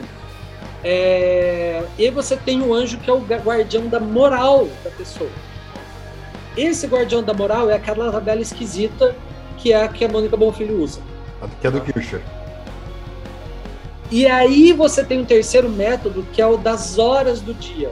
Então, que você pega os 24 horas do dia, divide por 72, dá 20 minutos para cada anjo, cada que é o que o Alan falou, esses 20 minutos dariam o anjo, da hora do seu nascimento, daria o anjo do, do, do seu guardião espiritual. Então teria o guardião do corpo, da moral e do espírito. Numa linguagem cabalista, né, você tem o Nefesh, o Ruá e o Neshma'ah, o anjo que te protege né, no mundo de Asiá, o anjo que te protege em Yetzirah, que seria esse da moral, e aí o anjo espiritual, que seria o anjo que te protege de Biriá, que é o mundo da criação. Então aí você tem né, três níveis de anjo. Ah, qual que é o mais importante? Bom, depende do que você depende, depende de para quê, né? Agora, uma coisa importantíssima de mencionar é essa coisa de você delimitar é, um anjo para cada é, para cada hora do dia é, ou para cada dia do ano. É, como isso funciona? Isso funciona como qualquer egrégora. É, não, não existe. É, você, hora, hora planetária, por exemplo, é uma coisa. Não existe uma. Não veio um planeta, não, não, existe uma nada objetivo, uhum. nada tangível, físico para dizer que aquela hora é a hora daquele planeta é uma questão de convenção e você convenciona e aí você tem uma cultura que é que gira em torno disso daí, que é estruturada em torno disso e isso passa a ter né, é, um, um valor efetivo né, por egrégora, né? Por, então, porque, cara, você tem os dias da semana, os dias da semana, cara, tem, cara, eu não lembro o tempo, mas assim, Dia da semana é uma coisa. Ano tem problema, né? É, tem anos perdidos no calendário, ninguém sabe. Puta zona, né? Agora, dia da semana, existe documento, existe. É comprovado que a gente tem há milhares de anos e de forma ininterrupta. Né? Então, assim, depois de uma sexta-feira, depois né, de, de um dia de Vênus, vem um dia de Saturno, Saturno, vem um sábado, e depois vem um domingo, vem um dia do Sol. Assim, centenas de anos antes de Cristo tem documento que a gente sabe por quê, porque o cara colocou, é, era, é, era comum né, você anotar a, a hora planetária, o dia, então você, você consegue, né, até por, por, por outros processos de, é, de aferição da data do documento, você consegue falar, nossa, não, cara, dia da semana é uma coisa que a gente tem de forma consistente há muito tempo. Então, assim, quando você constrói uma cultura ou um culto, ou um culto, ou uma prática pessoal em torno de uma convenção, essa convenção passa a ter efeito real, né? É, na, na, sua vida, né? Assim, inclusive eu pessoalmente, eu é, isso é como eu acredito que a astrologia funciona, tá? Eu acredito que a astrologia funciona com base em egrégora. É, você tem é, quantos, sabe-se lá quantos milhões de anos a humanidade olhou para as estrelas e enxergou padrões. Né? Com o tempo, aqueles padrões né, se transformaram. Começa a né, fazer né, parte do comportamento social. Né? Começa a fazer parte do comportamento social, começa, é, ou até, é, para quem, quem acredita nisso, né, se cristaliza enquanto forma pensamento e forma astral. Né? Então, é, a, a, coisa funcionaria né, é, dessa maneira. Então, quando você é, atribui um anjo a um, uma determinada hora do dia, o que você está fazendo é prestando um culto, tá? Então, assim, você está definindo que tal hora é a hora da tal anjo, então você dê a vela para esse anjo com esse nome de Deus que tem esse significado nessa hora. À medida em que você transforma isso numa prática para você, aquilo passa a ser efetivo para você e você passa a entrar na corrente egregórica que trabalha daquela maneira. É, então, assim, não, não tem uma. É, e, e, e, aí a gente já, já começa a entrar né, num. É, tá, tá, tá, quase arranhando o próximo episódio da prática, né? Mas é quando a gente entra em discussões de, de paradigma e de é, em discussões, nossa, como que magia funciona, como que isso, é, porventura, é, funciona é, como que a tua experiência te diz que isso funciona. É, para mim, tá? A gente começa com o para mim, e aí é muito bom você é, você ter em mente o aviso que o Kusa dá no começo de cada episódio, porque o objetivo daquele aviso é permitir que a gente fale dessas coisas aqui, né? É, você não é obrigado a acreditar em nada. Então, assim, é, para mim, os anjos, os nomes de Deus, eles pertencem a uma categoria de causalidade que se encontram fora do tempo. E quando eu presto é, algum tipo é, de culto ao nome de Deus, quando eu acendo uma vela, quando eu recito um salmo num determinado horário, o que eu estou fazendo é marcando na minha mente que aquele é o horário de eu me conectar com uhum. aquela força que existe fora do tempo. Né? É, é, é, é e quando, conforme outras pessoas fazem isso é, naquele mesmo horário, você cria né, é, uma corrente psíquica que facilita esse, é, esse tipo de, de contato nesse, nesses horários determinados. Quem pratica magia já viu esse tipo de facilidade acontecer. Tá? Se isso é uma coisa que é só psicológico, está dentro da cabeça de quem faz, ou se é, realmente existe um plano astral e essas correntes psíquicas elas é, elas afetam a gente de forma né, do, de fora para dentro, não só de dentro para fora, aí eu vou te dizer uma coisa: testa e descobre. Tá? Testa e depois me fala.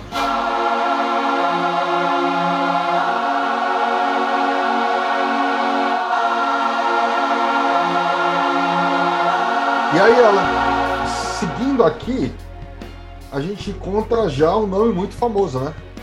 É, porque assim, é, é, porque basicamente nesse fim do século XIX você tem é, você tem e a gente não comentou, comentou por ele, mas imagine essa época da França, na França, você já tem o Eliphas Levi que tá morrendo lá no fim do século XIX, ele, ele o Eliphas Levi que acho que o cara que nunca ouviu esse nome, então acho que tem que voltar. É, é, tem que voltar. Ande algumas casas para trás.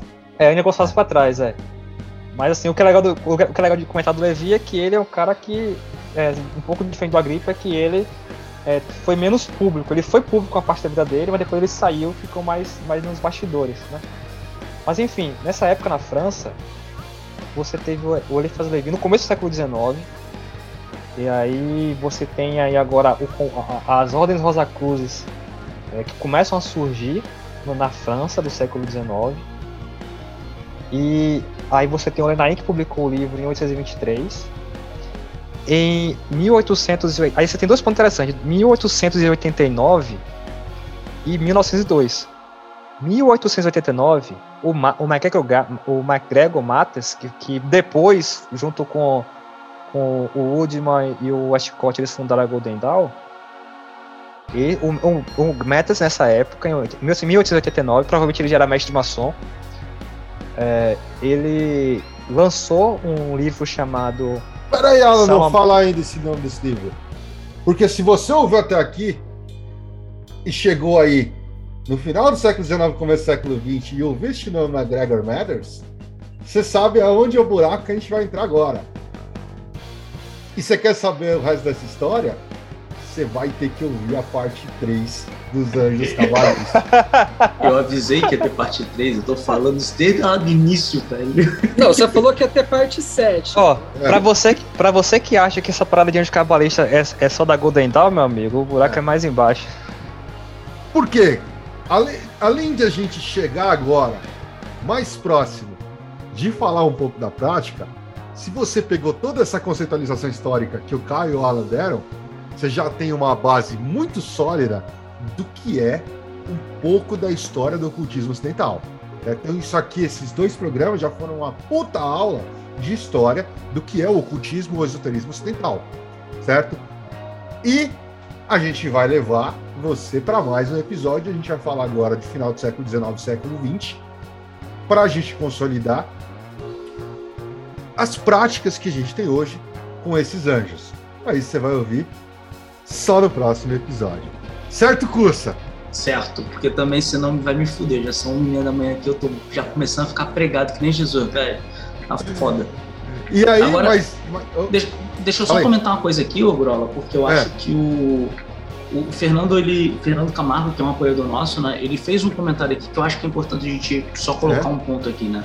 Ele falou que não é a primeira vez que ele ouve reclamações da Madras, mas que, tipo, é, mas muito do ocultismo que a galera tem de conteúdo hoje, né, acabou vindo dela, já que, tipo, ela, porra, tinha em qualquer livraria. E, Fernando, eu acho que, tipo assim, a Madras, nesse sentido, tá?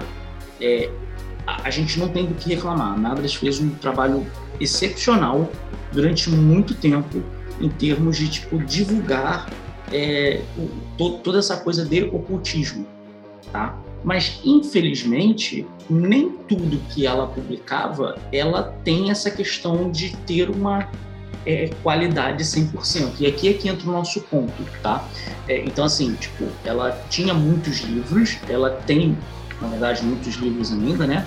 Ela tem vários é, títulos no catálogo dela, mas não necessariamente a tradução desses títulos para o português, eles tinham um cuidado realmente grande.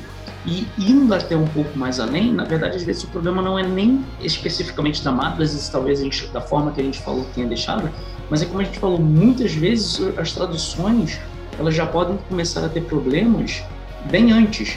Assim, eu, eu, eu tô falando isso até porque, porra, quando a gente estava fazendo lá a parada lá do curso de runas, a gente teve é esse exatamente problema. Tipo, eu ver, por exemplo, que, cara, tem erros da tradução dos poemas rúnicos já para o inglês, né? Que é normalmente a base que a galera usa. Então, assim, às vezes esses problemas eles começam bem antes, tá?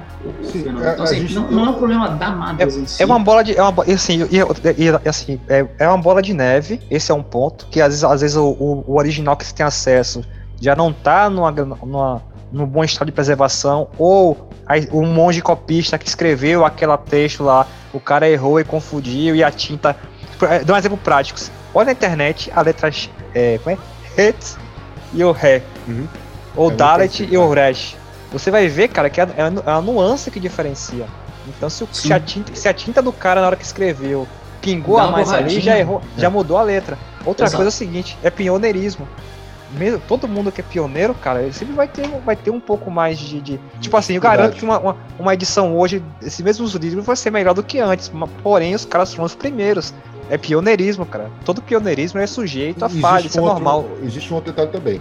Nenhuma editora que trabalhe com traduções está isenta de erros. Tá?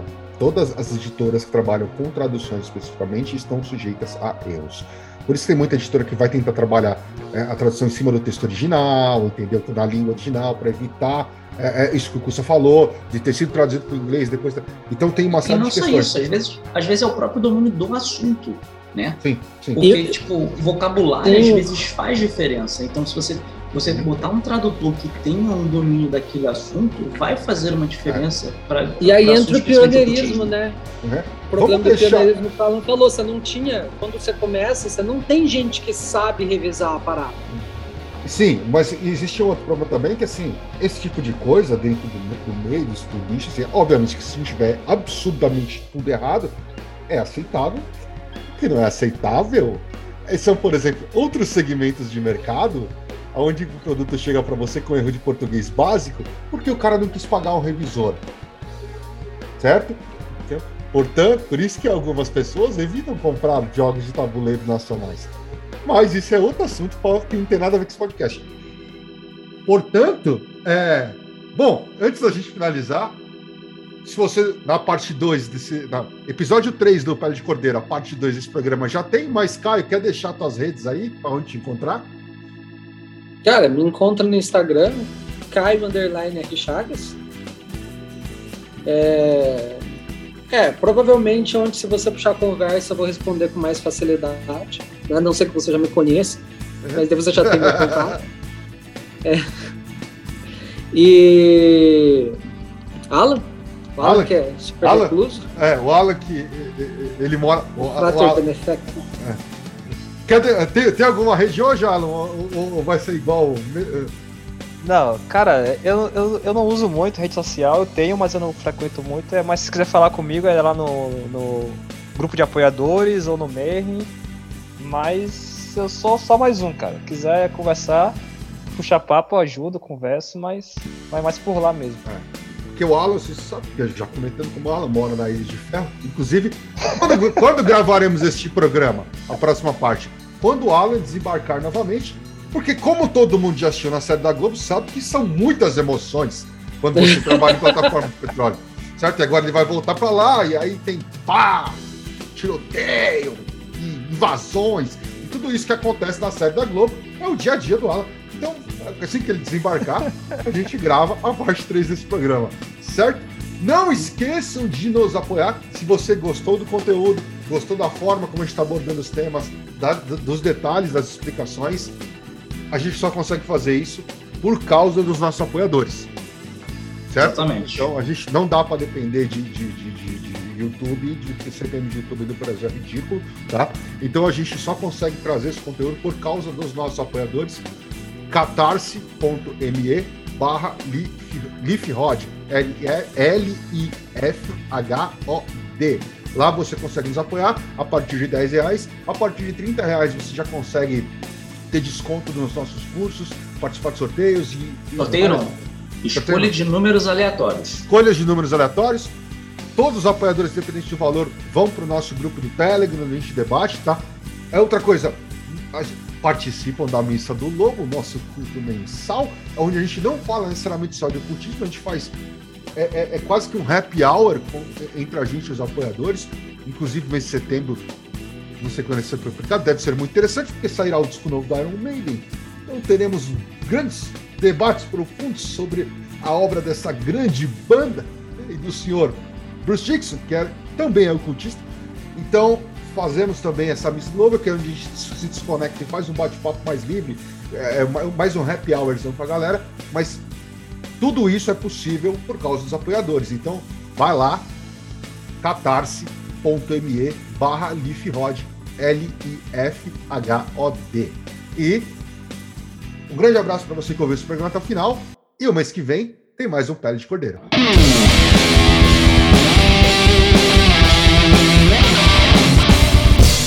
Você acabou de ouvir Pele de Cordeiro, o podcast do canal Lupus em Fábula. Apresentação: Cris Dornelles, Kussamitri, Marcos Keller e Rodrigo Grola. Edição: Norton Bell. Um programa da Rod Studios. Todas as opiniões e comentários feitos pelos convidados do programa são de inteira responsabilidade dos mesmos. As opiniões emitidas não exprimem necessariamente o ponto de vista de nenhum dos membros ou da Rod Studio. Conheça nosso conteúdo do YouTube no canal Lupus em Fábula e nos apoie em catarse.me barra lifrod L-I-F-H-O-D. Siga-nos em nossas redes sociais. Lupus em Fábula no Facebook e arroba lifrod L-I-F-H-O-D no Instagram e no Twitter.